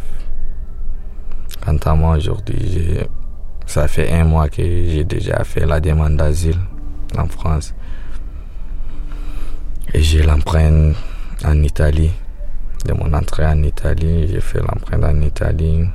Et pour le moment, j'ai les procédures diplôme. Et maintenant, je suis obligé de patienter six mois pour faire la procédure normale française. Parce que vous auriez pu aussi vivre en Italie. Ah oui. C'est parce que l'Italie n'a pas voulu de vous que vous êtes finalement venu en France. Bah oui. Parce que la vie en Italie, quant à nous, les Soudanais, c'est un peu dur, c'est un peu compliqué. C'est pour cela que j'ai choisi d'être en France. J'espère que c'est un peu mieux. Mais c'est pareil. J'ai trouvé que c'est pareil. La France, l'Italie, c'est pareil. Partout en Europe, sauf en Allemagne au début, quand ils ont ouvert les frontières. Bah oui, j'ai fait un an en Allemagne. Et vous n'avez pas voulu essayer de faire la procédure en Allemagne? Oh, Bah oui, j'ai. Non, j'ai fait un premièrement, j'ai fait la demande d'asile en Allemagne. J'ai vécu un an. En faisant quoi Oui. Et comment Bah, en Allemagne, quant à nous, les Africains, les Soudanais, c'est très dur. Parce qu'aujourd'hui, les majorités d'Allemands sont des racistes. Ils n'aiment pas les Africains, ils n'aiment pas les Noirs. Tu n'arrives pas à trouver les papiers. Ils te donnent pas du papier, ni séjour, ni n'importe quoi. Seulement, ils vont te faire loger, tu es à la maison et tu dors et c'est tout.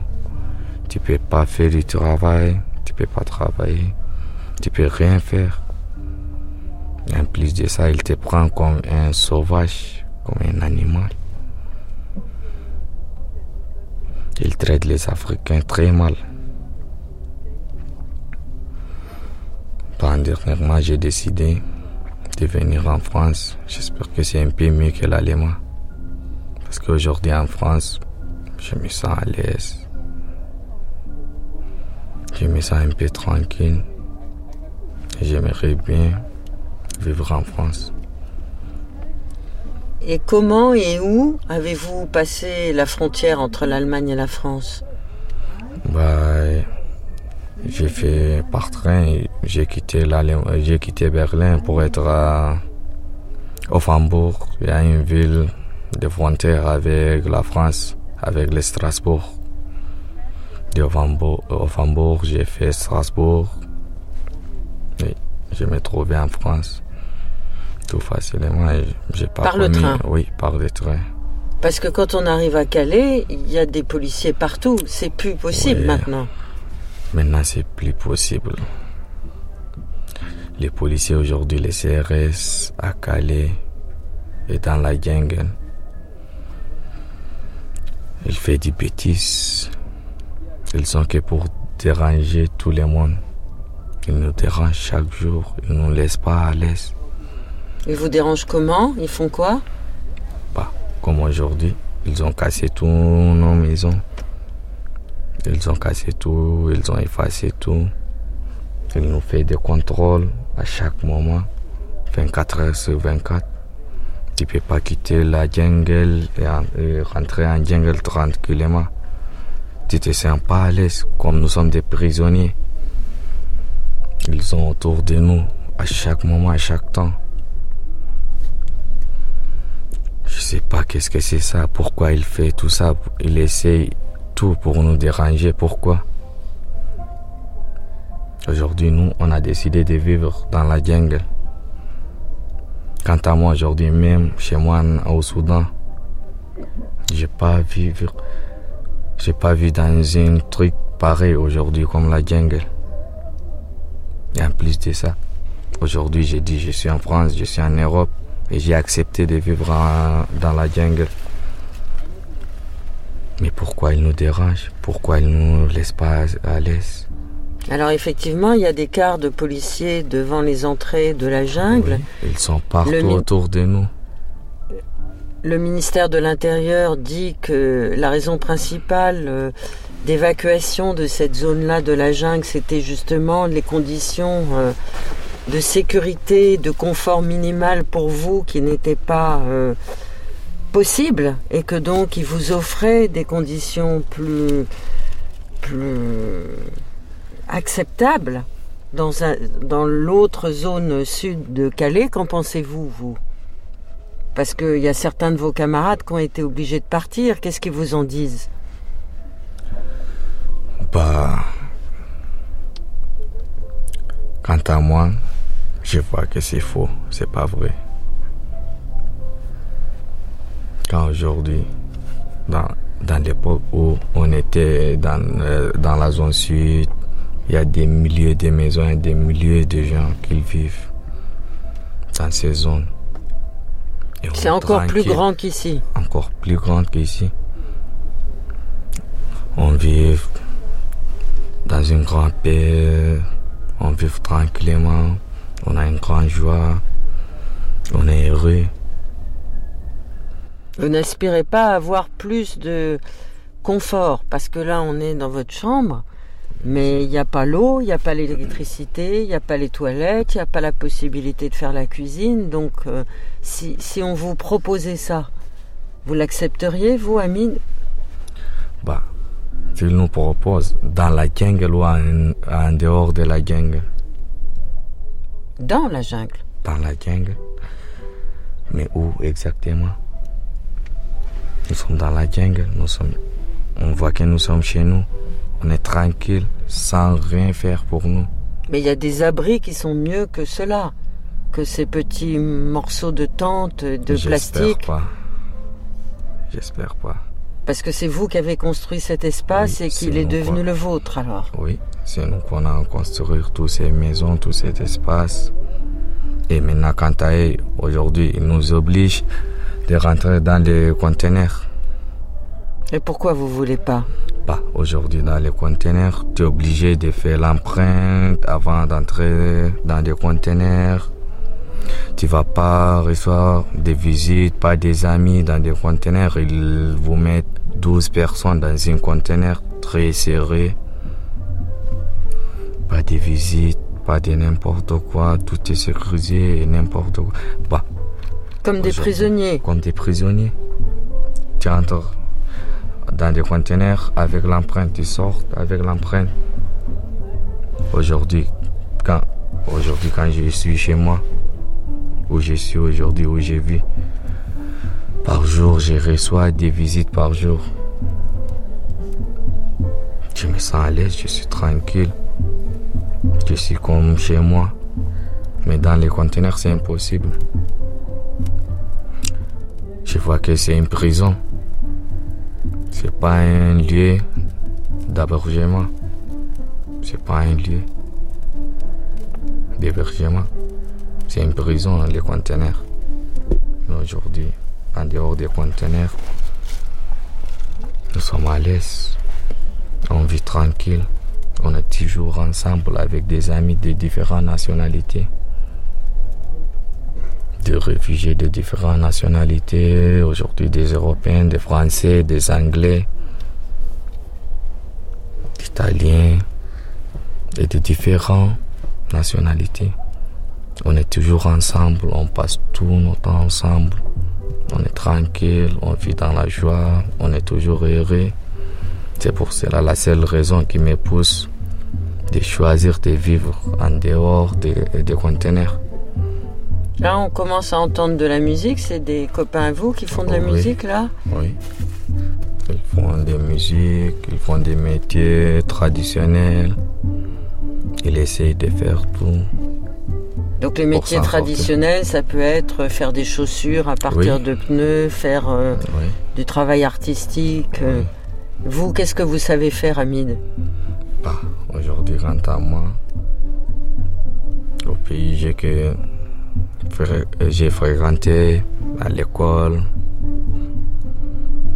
J'ai fait la primaire, j'ai fait le- en lycée, j'ai composé mon baccalauréat. Et après ça, j'ai fait l'armée et tout ça. Mais aussi, j'ai un peu des métiers traditionnels. Mais c'est un peu dur de vous dire comment, je sais pas, mais j'essaie vraiment de faire quelque chose de bien.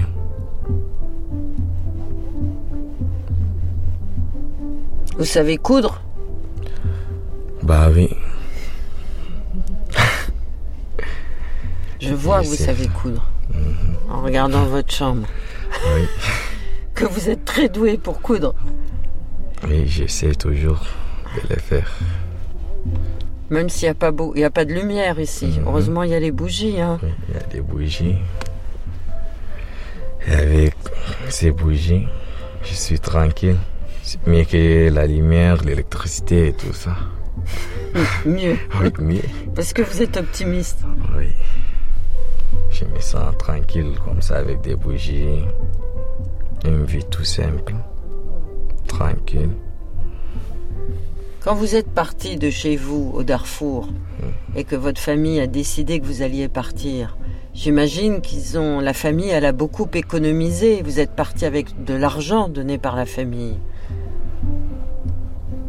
Bah, c'est pas pareil. hein. Parce que même chez nous, aujourd'hui, ma famille sont pas riches en tant que tels. Non, mais ils ont mis toutes leurs économies, Oui. j'imagine. Oui, ils essaient de faire tout pour nous sauver. Et quant à moi aujourd'hui, ils ont essayé de tout faire pour moi. Pour que je dois construire une nouvelle vie. Ils ont économisé quelque chose. Ils m'ont fait déplacer de Soudan jusqu'en Libye.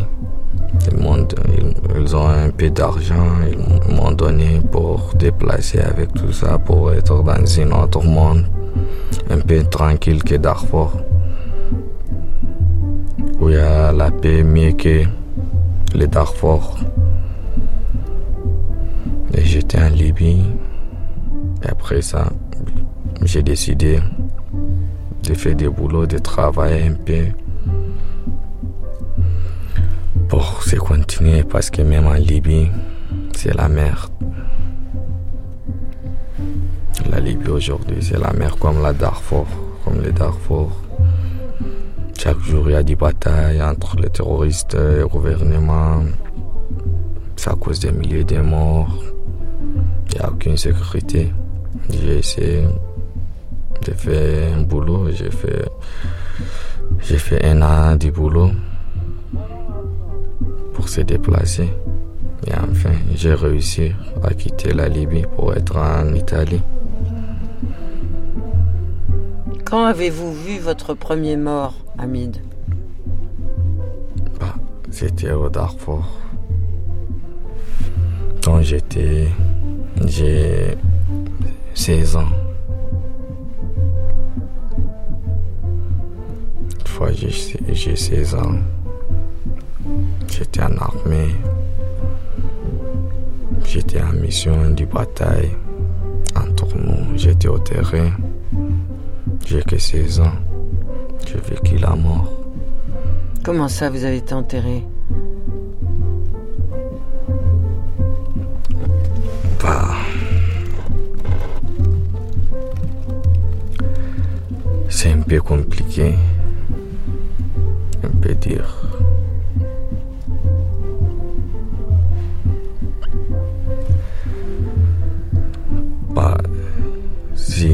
Ça va pas vous gêner, est-ce que, que vous pouvez me demander, vous pouvez me poser une autre question? J'ai pas envie de parler de ça. Ça me choque vraiment. Je n'arrive pas à vous parler de ça.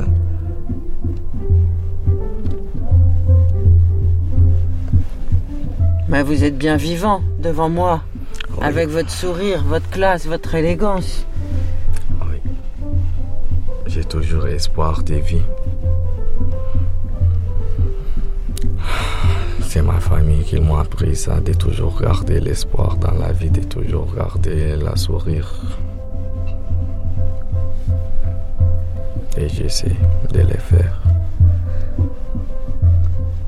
Donc la vie c'est une chance ou c'est un combat? La vie c'est un combat. Chance, c'est un combat. Je crois pas que la vie c'est une chance, non. C'est un combat. C'est tout. Il y a des gens au Darfour qui pensent que vous êtes mort? Bien sûr.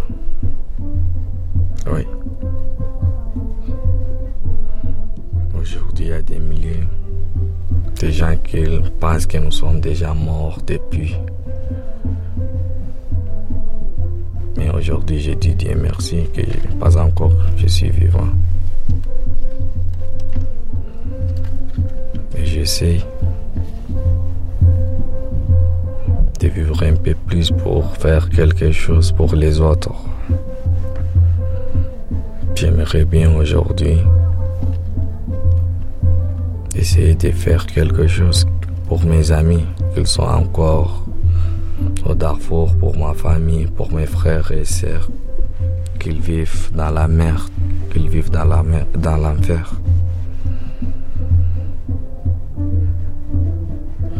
J'aimerais bien faire quelque chose pour eux. Ce que vous voulez, c'est d'abord aider les autres. Bien sûr. Tous mes rêves pour les moments présents. J'ai construit un rêve pour aider les autres et c'est tout. Parce qu'aujourd'hui, il y a des milliers qui vivent dans l'enfer à cause des politiciens. C'est n'importe quoi. Même si je n'arrive pas à arrêter tous ces bêtises qu'il les fait, j'aimerais bien quand même essayer de faire quelque chose pour, eux, pour les faire sourire, pour les faire la, la joie, pour l'emporter la paix. Comment vous voyez le futur? Comme les passés, ça va rien changer. Ça va rien changer, même dans le futur. On est obligé toujours de vivre dans ces merdes. Jusqu'à quand, je sais pas, mais ça va durer, ça va pas arrêter.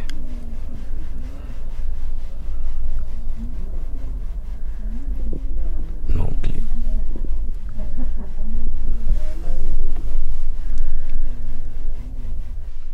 Vous êtes triste aujourd'hui? Bah oui. Aujourd'hui, je suis triste. Parce que ils m'ont obligé de quitter la gang pour être dans un foyer en ville. J'aime pas quitter la gang.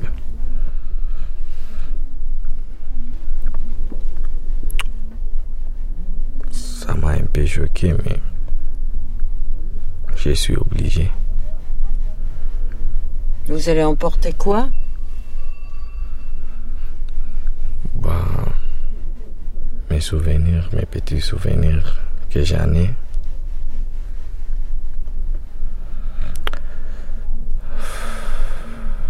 Mais sérieusement, j'aimerais vivre dans la jungle, ici chez moi. Si je me sens mieux que en ville. Je ne vais pas quitter cette maison, cette place. Mais j'ai pas le choix.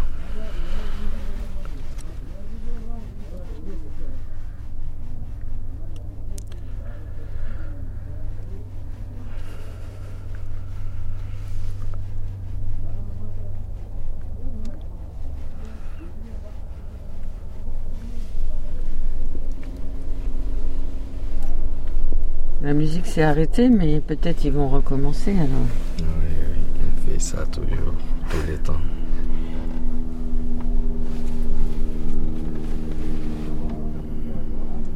Pourquoi il y a autant d'hélicoptères ici?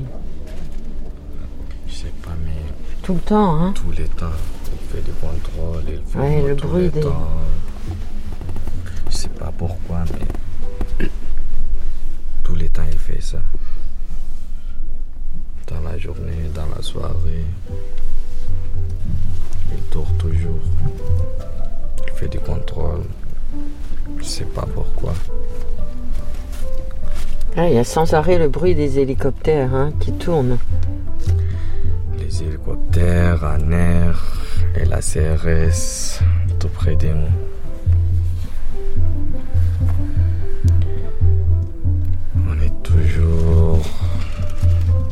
Ça. Ils nous dérangent à chaque fois, à chaque moment, tous les temps. Vous voulez pas nous emmener chez vos copains là qui font de la musique? Bien sûr, avec C'est- plaisir. Vous voulez. C'est de la musique d'où Soudanaise. On y va.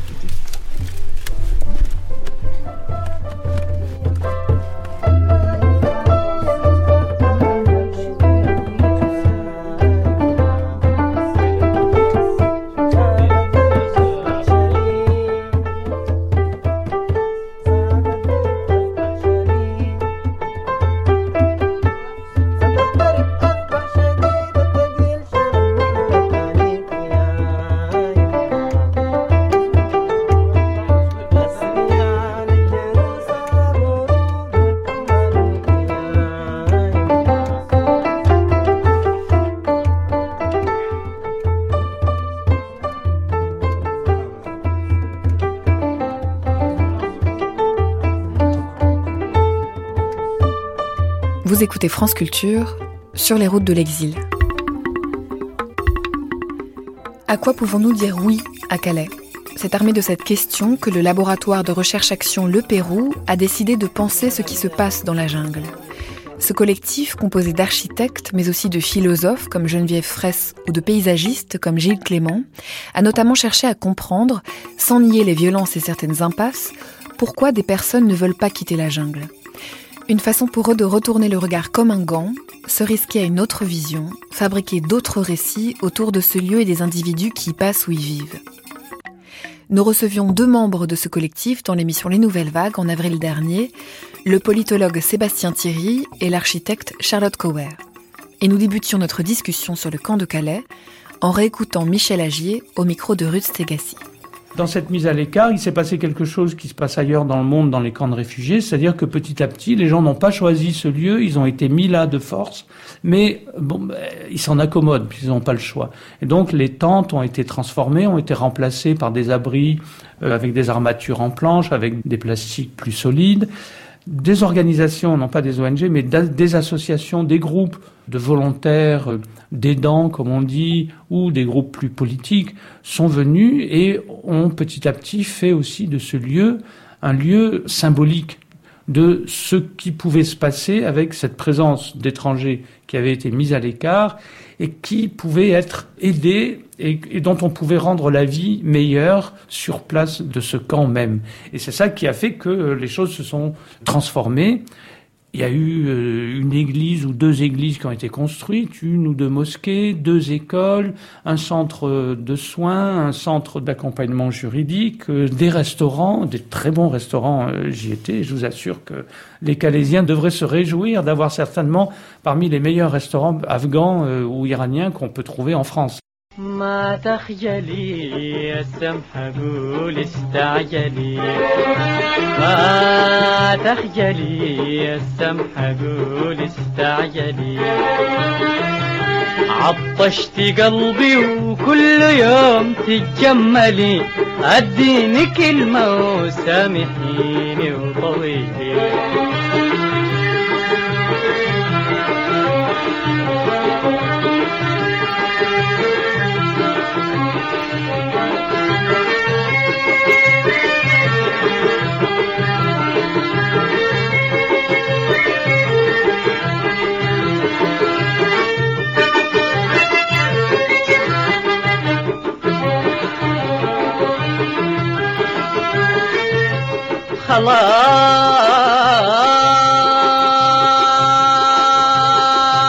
خلاص كبرت ولدت تسعطاشر سنة. عمر الزهور عمر الغرام وعمر المنى. عمر الزهور عمر الغرام عمر المنى. أتمنى يوم تجمعنا أجنات حبنا تبقي الأميرة والبطيع قلبي أنا ما تخجلي السمحة قول استعجلي ما تخجلي Je vous demande avec moi de lancer un appel aux créateurs, architectes, urbanistes, afin que notre ville prenne l'envergure d'une utopie du XXIe siècle et s'avance au devant du monde comme son avant-garde. Nous sommes sur le seuil d'un immense renouveau. Je vous demande de vous engager pleinement dans celui-ci avec moi. Nous ferons alors un miracle. Ensemble, nous réinventerons Calais. C'est un extrait de l'édito, un édito que n'a pas fait la maire de Calais, dans un magazine municipal qui n'a pas été publié par la mairie de Calais, ni par la région, mais inventé et réinventé par vous tous, par le collectif euh, Pérou, par ceux qui travaillent autour euh, de, de cet endroit à Calais où vivent euh, bien des gens et où se construisent des restaurants. On l'entendait à l'instant dans la voix de Michel Agier qui s'entretenait avec Ruth Stegassi le 12 mars dernier sur France Culture dans l'émission Terre à Terre et qui disait la chance de pouvoir disposer en France dans cet endroit d'un des meilleurs restaurants ou des meilleurs restaurants iraniens. C'est évidemment pas exactement ce qu'on entend régulièrement à propos de cet espace à Calais et c'est ce qui souligne le geste collectif que vous proposez, que d'autres proposent, qui est de commencer par retourner le regard et de travailler à d'autres représentations. C'est à la fois une décision, une posture au beau sens du terme, mais c'est quelque chose qui s'est imposé à vous en arpentant Calais de partir de cette puissance de construction. Charlotte Cower? Ce qui s'est imposé à nous, c'est d'abord euh, euh, le fait d'essayer de comprendre pourquoi certaines personnes ont refusé de partir de la jungle et, et donc euh, aller voir euh, ce qu'il y avait dans cette jungle hein, qui retenait euh, les personnes puisque effectivement très rapidement les premières personnes que l'on a rencontrées étaient des personnes qui voulaient rester plutôt que des personnes qui voulaient passer en Angleterre. Donc c'est une expérience qui est évidemment basée sur du vécu et pas sur des statistiques ou des choses que j'ai entendues et c'est comment est-ce que aller voir là-bas et et comprendre ce qui a lieu permet de fabriquer d'autres récits que ceux euh, que d'autres personnes peuvent euh, raconter. Donc euh, par par nos multiples regards, observations, effectivement, plusieurs choses ont apparu. Effectivement, la, la question de, des, des commerces, euh, de, du business qui est là-bas, euh, des, des restaurants fabuleux, des hammams, des douches, des coiffeurs, etc. C'est aussi euh, la forte envie et besoin d'hospitalité, d'accueil qui fait vraiment euh, force là-bas et comment est-ce que euh, c'est la première chose qu'ils disent quand euh, ils veulent parler de liberté, c'est laissez-nous vous accueillir et euh, nous faire, faire du café. Et quand on leur interdit d'avoir une bouteille de gaz, c'est euh, c'est aussi euh, démoralisant que quand presque aussi démoralisant que l'expulsion de la zone sud, c'est-à-dire que s'il y a plus ces rencontres-là, euh, il est plus difficile de de cheminer dans la culture française, d'imaginer d'avancer dans la compréhension de nos de notre pays dans laquelle certains ont envie de rester. Et puis euh, il y a également euh, euh, la communauté qui est là-bas est un vrai une vraie force et la vie en communauté qui prend vraiment différentes formes hein, puisqu'il y a des communautés de différentes ethnies, différents pays et donc un pour nous c'est un, foyer d'observation de, comment vivre en communauté qui n'est pas la même communauté chez les Soudanais que chez les Éthiopiens que chez les Afghans etc. Et ensuite la ressource et la force que c'est contre la dépression, la dépression de nos villes, euh, que euh, ces gens qui se soutiennent, qui font ensemble et qui même euh, dessinent l'espace en, en conscience de ce besoin d'être ensemble. C'est-à-dire, en donnant des exemples, puisque par exemple, Cal et Mag, euh, ce, ce faux magazine, en, en donne, plan à l'appui, dessin à la- à l'appui. Comment s'organisent en conscience ces espaces? Il va y avoir par exemple euh, des, des, des, des baraques qui, tour- qui tournent autour d'une courée et cette courée est en fait tenue par un foyer central à l'abri du vent et qui est vraiment un espace d'accueil qui dit bienvenue. Parfois il y a même un écriteau bienvenue à l'entrée et qui dit venez euh, venez comprendre qui on est et, et nous expliquer qui vous êtes. Venez boire du café, venez vous réchauffer. Et donc euh, ces espaces ils sont euh, ils prennent différentes formes. euh, encore une fois, parfois ils sont très publics, parfois ils sont très privés, mais en tout cas à chaque fois c'est un espace qui est fait pour l'autre. Tout comme il y a des chambres d'amis, des chambres d'amis qui sont pas la chambre d'amis euh, d'une personne, qui c'est une communauté qui fabrique cet espace pour euh, pour l'autre venu d'ailleurs, pour euh, l'ami ou, l'ennemi. Je sais. Je pense que ils ont pas attendu d'être mon ami pour euh, m'accueillir et et c'est comme ça qu'on est devenus amis. C'est parce qu'ils ont d'abord euh, Construit un espace qui était Voilà, un potentiel voilà. euh, accueillant. je pense. Toujours dans ce premier temps de, de, de regard et, et d'attention, euh, Sébastien Thierry, qu'est-ce qui a attiré votre attention dans les constructions qui existaient la première fois que vous avez traversé cet espace à Hmm. Calais? Euh, premier point, je pense que là, vous le disiez bien de- depuis le début, vous l'avez répété, la, la- la question de l'attention, elle est première euh, chez nous.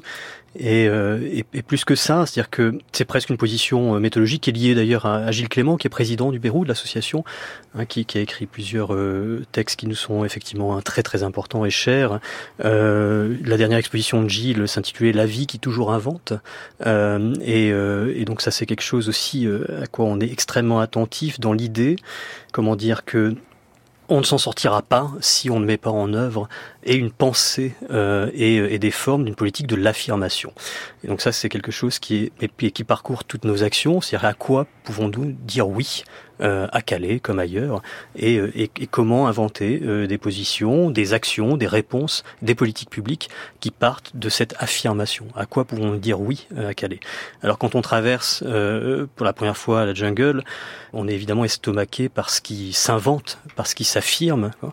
Euh, et pas simplement de construction. Alors on pourrait faire le détail, l'inventaire euh, des cinq boîtes de nuit euh, qui sont aujourd'hui en, euh, en place dans la zone nord, des églises, des restaurants, des sept boulangeries, etc., etc. Je crois que c'est un inventaire important. Oui, oui, c'est un inventaire important, mais il faut pas oublier dans cet inventaire euh, les, les centaines d'Européens, de jeunes Européens qui sont au quotidien présents à Calais, qui occupent euh, depuis début octobre l'auberge de jeunesse plein pot, euh, le camping, les Airbnb, etc. C'est une ville qui est active. Euh, C'est une ville qui est une capitale, voire la capitale de l'Europe euh, aujourd'hui. Ceci fait partie de ce qui se construit. Euh, se construit aussi une autre idée de l'Europe. Euh, se construit, euh, se construit une autre idée de, de la ville, du chantier, euh, une autre politique. C'est vraiment une nuit debout, un jour debout, c'est une vie debout constamment. Euh, c'est une place qui est extrêmement rayonnante de cela. Et nous sommes collectivement, effectivement, subjugués, fascinés par le pire. Et vous n'avez pas un acteur public qui, à une question comme celle-ci, vous répondra qu'il y a de la boue et que c'est effroyable et que, euh, en tant qu'élu, mais aussi en tant qu'homme ou en tant que femme, euh, euh, on ne peut supporter que les gens vivent dans la boue, donc il faut effectivement démanteler. Ce que disait, la, préfète lors d'une émission diffusée sur cette même antenne chez Laura Adler il n'y a pas longtemps.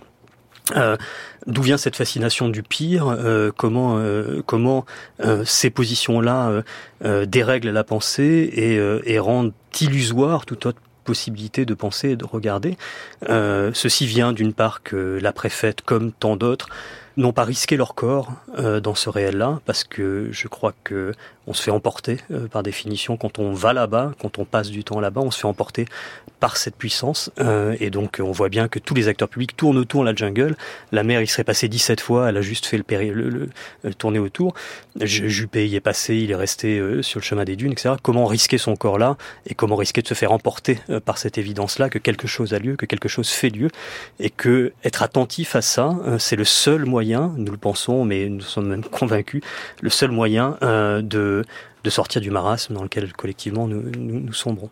Puisque l'inventaire euh, peut être euh, important, je peux quand même raconter qu'au 10 avril, il y avait 52 magasins, 4 mosquées, 20 restaurants, 2 coiffeurs, 3 coiffeurs douches, 7 boulangeries, dont un qui cherche un investisseur pour ouvrir une boulangerie à Calais ou à Paris, que j'ai rencontré, mais peut-être qu'il y en a plus, 4 boîtes de nuit, 2 réparateurs de vélos, une ou deux églises, le ramassage d'ordures, de la voirie qui a été faite par euh, des associations ou la municipalité, et bien sûr euh, des bibliothèques, euh, une infirmerie, un centre juridique qui a été démoli. Effectivement, beaucoup de beaucoup plus de restaurants avant la démolition de la zone sud, puisque c'était l'essentiel de ce qui composait euh, la, main street de la zone sud euh, des restaurants. Donc tout ça a été mo- démoli, mais il en reste quand même euh, euh, 20 plus 52 magasins.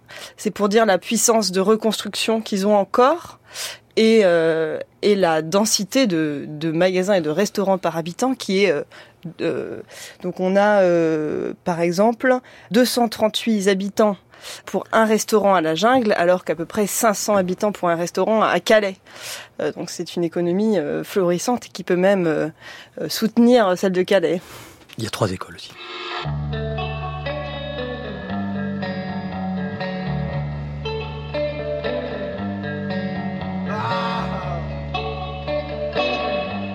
Vous écoutez France Culture, La Grande Traversée, sur les routes de l'exil.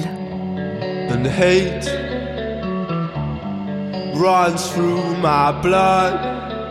Well, my tongue was in love, but my heart was left above. I've got to be leaving now. I thought I'd never be shut down, but girl, I'm black and blue so turned out you. Well, I'm being turned down in blue. Don't break away.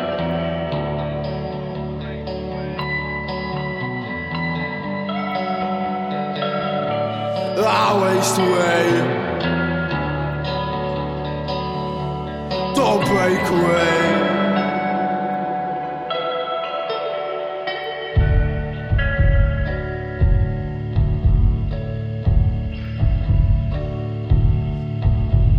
And lay me out across the grave. Hours I should have kept to bed. Well, I had no chance to get away. I can't escape my own escape, even more when it's sweet to the taste. Restless lead senses stray. I look up and seek for fate. I would go, just lean over and say, uh, Who lay me down?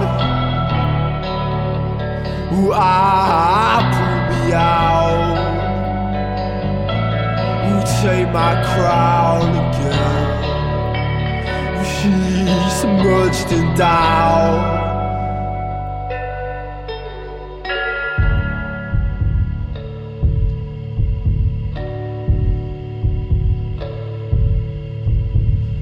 Wait, I'll make my last request. See, this could be the best. Bar blue, I need to rest. See, I've been broken down. So much has lasted now. Oh, I just stop and say, Don't you worry about.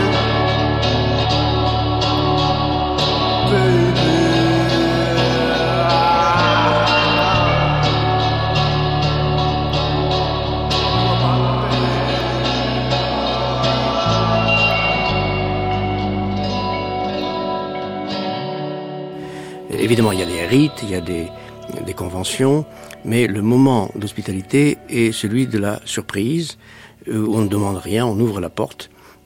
Mais cette hospitalité euh, absolue, s'il y en a, euh, est toujours justement impossible. J'entends par là non pas nécessairement quelque chose de négatif. C'est ce qu'il faut faire. Il faut faire l'impossible. Et dans tous les, les, textes auxquels vous faites allusion, euh, il y a ce, souci à la fois de, euh, penser ou d'endurer une, limite, hein, euh, par exemple celle de l'hospitalité, et de penser un impossible qui est néanmoins désiré comme tel et qui n'est pas nécessairement négatif. Au il s'agit de savoir si l'appel de l'impossible, par exemple, euh, accueillir l'autre euh, sans lui, sans poser aucune condition, euh, sans même lui demander son nom à la limite, hein, sans parler de son passeport et de ses papiers, le laisser non seulement entrer, mais éventuellement bouleverser les conditions du, du chez-soi dans lequel on l'accueille. Ça, c'est vraiment quelque chose d'impossible, que nous jugerons impossible. C'est la voix de Jacques Derrida que nous jugerons impossible, mais auquel nous penserons, euh, voire qui fera une force après la voix de King Cruel, ici une archive de 1997, Jacques Derrida au micro de l'émission Agora, diffusée sur France Culture. Euh, vous disiez tout à l'heure, Sébastien Thierry, que finalement, euh, instaurer l'impossible, alors d'une toute autre façon que celle de Derrida, c'est qualifier les autres possibilités et les autres propositions comme étant des propositions de l'illusoire. J'imagine que ce sont des choses qui vous sont parfois retournées dans le travail que vous faites de construction à Calais, mais aussi dans le sud de la France ou alors, mmh. ou alors en, en Ile-de-France. Euh, comment est-ce que vous répondez? Bah, C'est-à-dire que tout ça est une stratégie rhétorique qui vise à, à disqualifier et, euh, et, et, à rendre, euh, à décrédibiliser toute alternative à ce qui se, ce qui se met en place. Après, euh, si on était dans un autre monde et ce que l'on édicte, si ce que l'on édicte dans ce journal était mis en œuvre et qu'on faisait un faux magazine municipal racontant euh, la vraie politique aujourd'hui mise en œuvre, on dirait mais c'est délirant, euh, c'est délirant qu'une mairie mette en œuvre un parc d'attractions à 275 millions d'euros euh, pour redorer le blason de la ville. Euh, c'est délirant qu'on. Le cas de Calais pour un parc qui s'appelle Heroic. Heroic Land. C'est délirant qu'on appelle Heroic Land un, tel un tel parc d'attractions euh, alors que effectivement on, ne on ne considère pas euh, ces personnes comme des comme des héros et qu'on les qu'on les jette à la rue. Euh, c'est délirant qu'on détruise tous ces restaurants. C'est délirant qu'on détruise toute cette économie. C'est délirant qu'on fasse violence à des personnes qui ont traversé ce que l'on sait, euh, etc., etc. Euh, donc toute cette histoire-là, qui est la vraie histoire, dit-on, est invraisemblable, euh, est absolument délirante et, euh, et dans un monde marchant un peu à l'endroit, on se marrerait euh, de se raconter ça en disant que effectivement cette fiction est, est délirante et absurde. Euh, donc c'est un voilà un renversement de, et de la rationalité de la pensée qu'il faut mettre en œuvre, et essayer de, de euh, effectivement de forcer le barrage de la pensée, ce barrage qui qui est mis en œuvre systématiquement à coup de, journal municipal délirant qui pourtant est effectivement publié par la mairie, ou de discours de la préfète qui est effectivement tenu sur une, chaîne de radio nationale. Donc ça veut dire qu'il faut euh, agir ce retournement-là, il faut le faire agir à la fois sur le terrain de, la construction euh, euh, concrète, à savoir euh, bâtir des ambassades euh, en bois ou en d'autres matériaux à l'intérieur de camps dits de Rome, mais aussi travailler au renversement sur les discours, sur les images, en produisant des contre-représentations telles que vous faites avec les magazines. C'est-à-dire que c'est à égalité le tra- votre travail Ah oui, absolument. égalité. Bah oui, non, sans la réponse serait technique. D'ailleurs, il y a quelques architectes qui se fourvoient un peu là-dedans. C'est-à-dire que ça devient aussi à la mode, hein, le construire euh, dans le bidonville, etc. Et puis on nous sort des modules. euh, Ça fait 50 ans euh, qu'on sait faire ça, des algécos de toutes les couleurs, toutes les formes, on sait les faire. La question, elle est pas là. La question n'est pas technique. Euh, la question est effectivement de l'ordre d'une pensée politique, encore une fois, de l'affirmation, une pensée politique de l'hospitalité.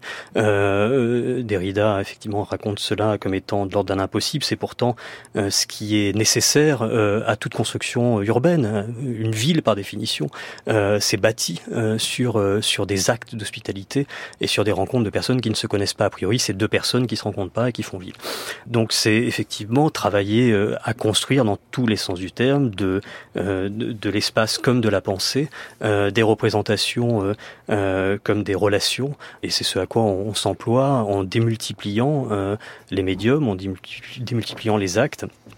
Et à Calais, on s'est bien gardé finalement de construire, dans le sens littéral, euh, architectural du terme, parce que on a été subjugué par ce qui se construisait déjà. Je veux dire que le Pérou n'avait rien à apporter de plus euh, par rapport justement à cette technique, à cette folie, à cet art de construire hein, et de faire lieu.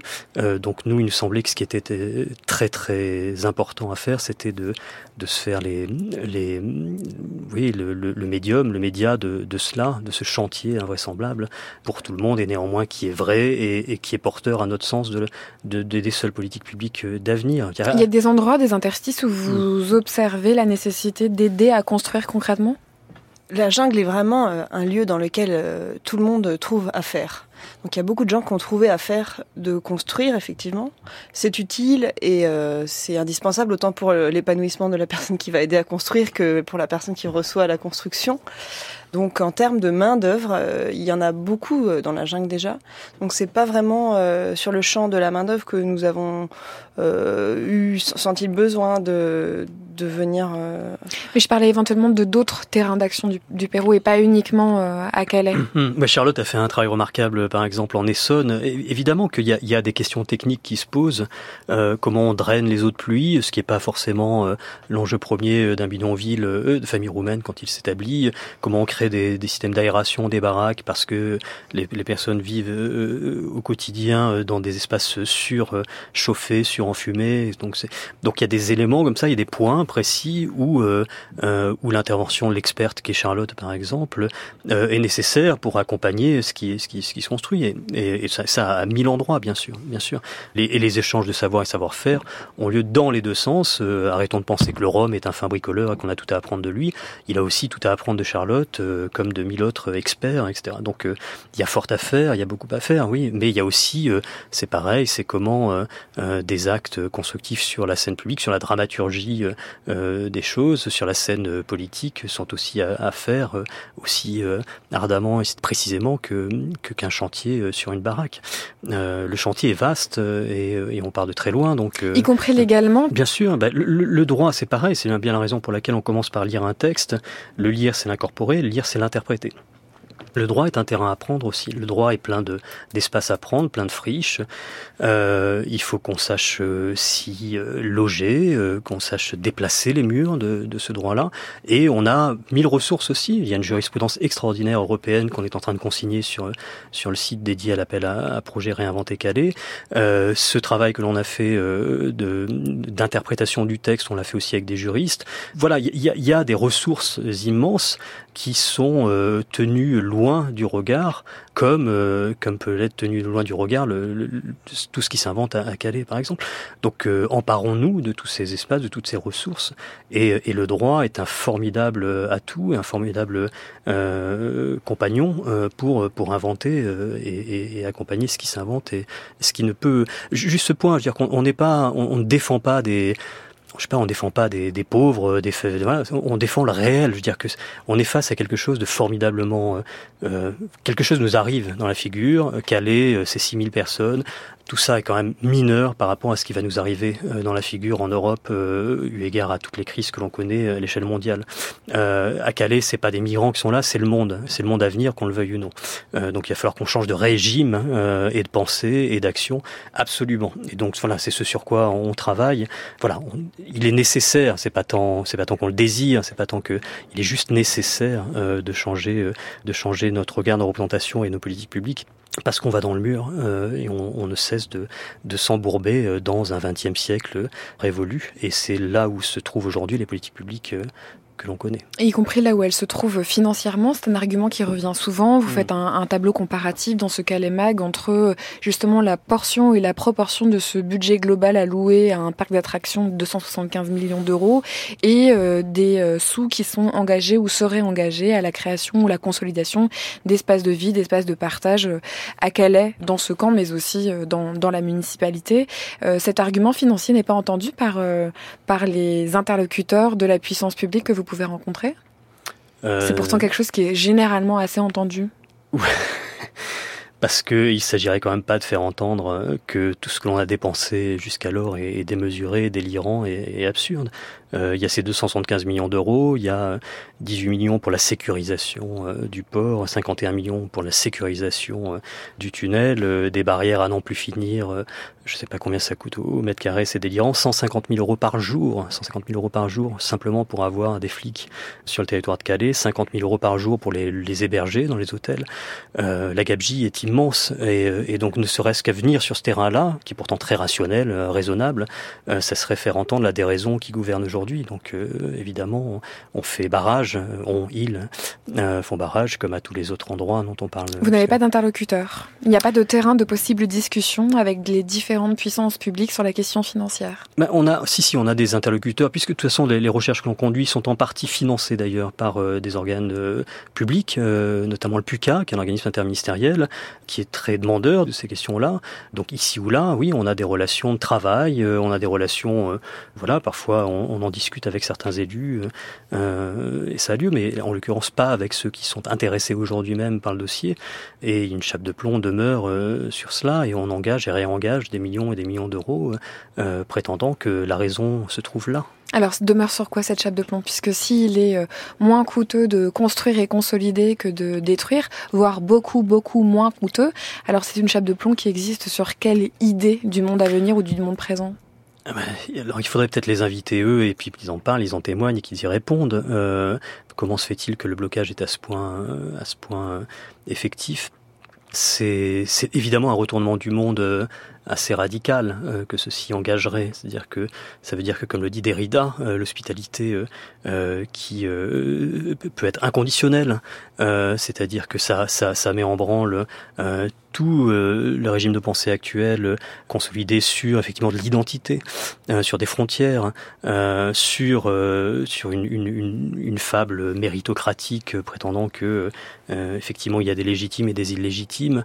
Voilà, enfin je veux dire, on voit bien ce qui gouverne en termes de penser aujourd'hui le monde, et qui, si on mettait euh, ce verre dans le fruit, euh, euh, d'ailleurs assez dégueulasse du, monde aujourd'hui, bah, ce fruit tomberait de lui-même. Donc il y a quand même, il y a quand même tout un échafaudage de pensée qui qui est qui est articulé autour de cette chape de plomb et que celle-ci fait tenir. Donc donc oui, l'hospitalité inconditionnelle. voyons voir ce que politiquement ça pourrait donner ça donne un monde euh, absolument euh, renversant et ça, ça fait se renverser le monde que l'on connaît aujourd'hui. Alors ça a déjà lieu, vous en témoignez euh, l'un et l'autre et par différents outils. Cependant, est-ce que ça peut avoir lieu à l'échelle souhaitée si ça n'en passe pas par les pouvoirs publics? C'est-à-dire que si c'est une résistance qui continue d'être opposée, est-ce qu'il y a un horizon pour cette construction et cette hospitalité? Un horizon euh, de fait, de facto, je vois pas comment euh, on, on, le barrage cédera et cède de toute façon, puisque on voit bien malgré tous les millions engagés, malgré les frontières, les barbelés, malgré tout cela, Calais a lieu, euh, Calais fait lieu. Donc on travaille sur le temps long. De toute façon, c'est pas nous qui, encore une fois, critiquons les politiques publiques conduites, c'est le monde tel qu'il vient qui rend absurde ce qui est effectivement aujourd'hui mis en œuvre. Donc le temps long euh, donnera raison euh, à Derrida, euh, le temps long donnera raison à ce qui s'invente à Calais. on essaie de prendre un peu d'avance avec nos petits moyens, et puis on sait qu'on a d'autres camarades qui travaillent ardemment aussi. Prenons, prenons le temps, les moyens, faisons-le méticuleusement, précisément, de s'armer et d'essayer de nous-mêmes nous armer de ressources, nous armer de, de camarades qui sont multiples, des étudiants que l'on a dans nos écoles et qui sont pleins de désirs et de et qui sont dans ce monde qui vient aussi pour faire face, euh, faire face euh, sans se voilà être droit devant le monde qui vient.